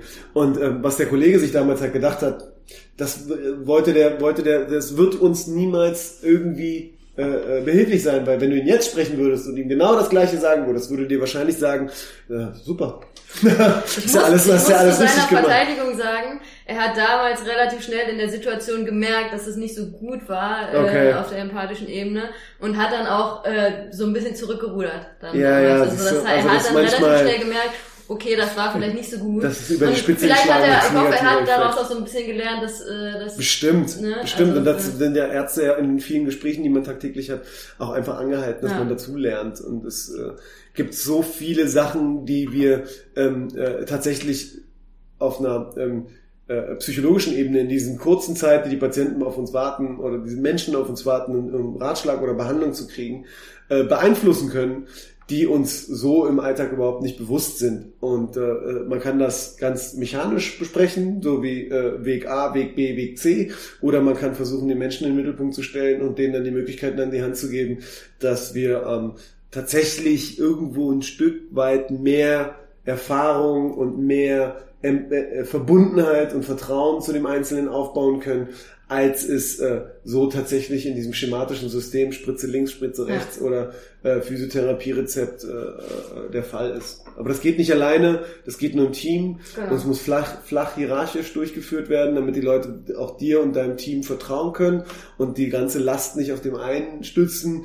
Und ähm, äh, äh da einem 12- oder 13-Jährigen zu sagen, ist äh, ähm, psychologisch sehr unglücklich, ja. muss ich sagen. Das hast du ja auch gespürt, aber das spricht ja auch für dich, dass du dich davon hast nicht unterkriegen lassen und deinen Weg weiterhin im, im Sport suchst. Und wenn du den Sport wahrscheinlich nicht gemacht hättest, dann wäre wahrscheinlich das Problem der Hüftdysplasie noch viel größer, als es jetzt tatsächlich der Fall ist. Mhm. Und zwar geht er jetzt gegen Null. Ja. ja. ja. Ähm, ich würde sagen, wir müssen jetzt trotzdem mal unsere Hörerinnen und Hörer für wir heute entlassen. Wir können echt noch stundenlang hier, glaube ja. Wir machen echt einfach eine zweite Folge bei Gelegenheit. Hat mir sehr viel Spaß gemacht. Und, Vielen Dank für die Einladung. Äh, ja, bei uns haben eigentlich immer die Gäste das letzte Wort. Also falls du noch Aber, irgendwas loswerden ja. willst, dann wäre das jetzt deine Chance. Florian hat schon so viele schöne Messages gesagt, ja, also da ja, waren schon so viele gute Schlussworte eigentlich, ne? Ja, absolut. Mir fällt jetzt auch gar nicht so wirklich was im Speziellen ein, sondern ich glaube, das ganze Gespräch, was wir jetzt geführt haben, ist ja nicht äh, nichts, wo ich äh, äh irgendwo was jetzt mit einer Message nochmal unterstreichen ja. kann, sondern äh, äh, die solche Gespräche muss man sich ja immer wieder mal anhören, um zu so einzelne Punkte rauszuholen, so wie ich das mit, mit mir wichtigen Gesprächen ja auch mache und es nicht bei einem Mal lasse, sondern versuche die Quintessenz von dem ganzen Gespräch rauszuhören, so dass ich nur ähm, abschließend sagen kann, dass man nie aufhören sollte, irgendwie an sich zu arbeiten. Ja, in egal also, welcher Hinsicht, nicht sich selbst in irgendwelchen Dingen aufzugeben und äh, äh, Stück für Stück voranzugehen. Eine Message habe ich. Du kannst den Elefanten nicht in einem Stück essen. Sehr schön. gut, damit vielen Dank, Tobi, dass gerne, du da warst. Gerne, passt auf euch auf. Ja. Alles gut. Ciao. Ciao.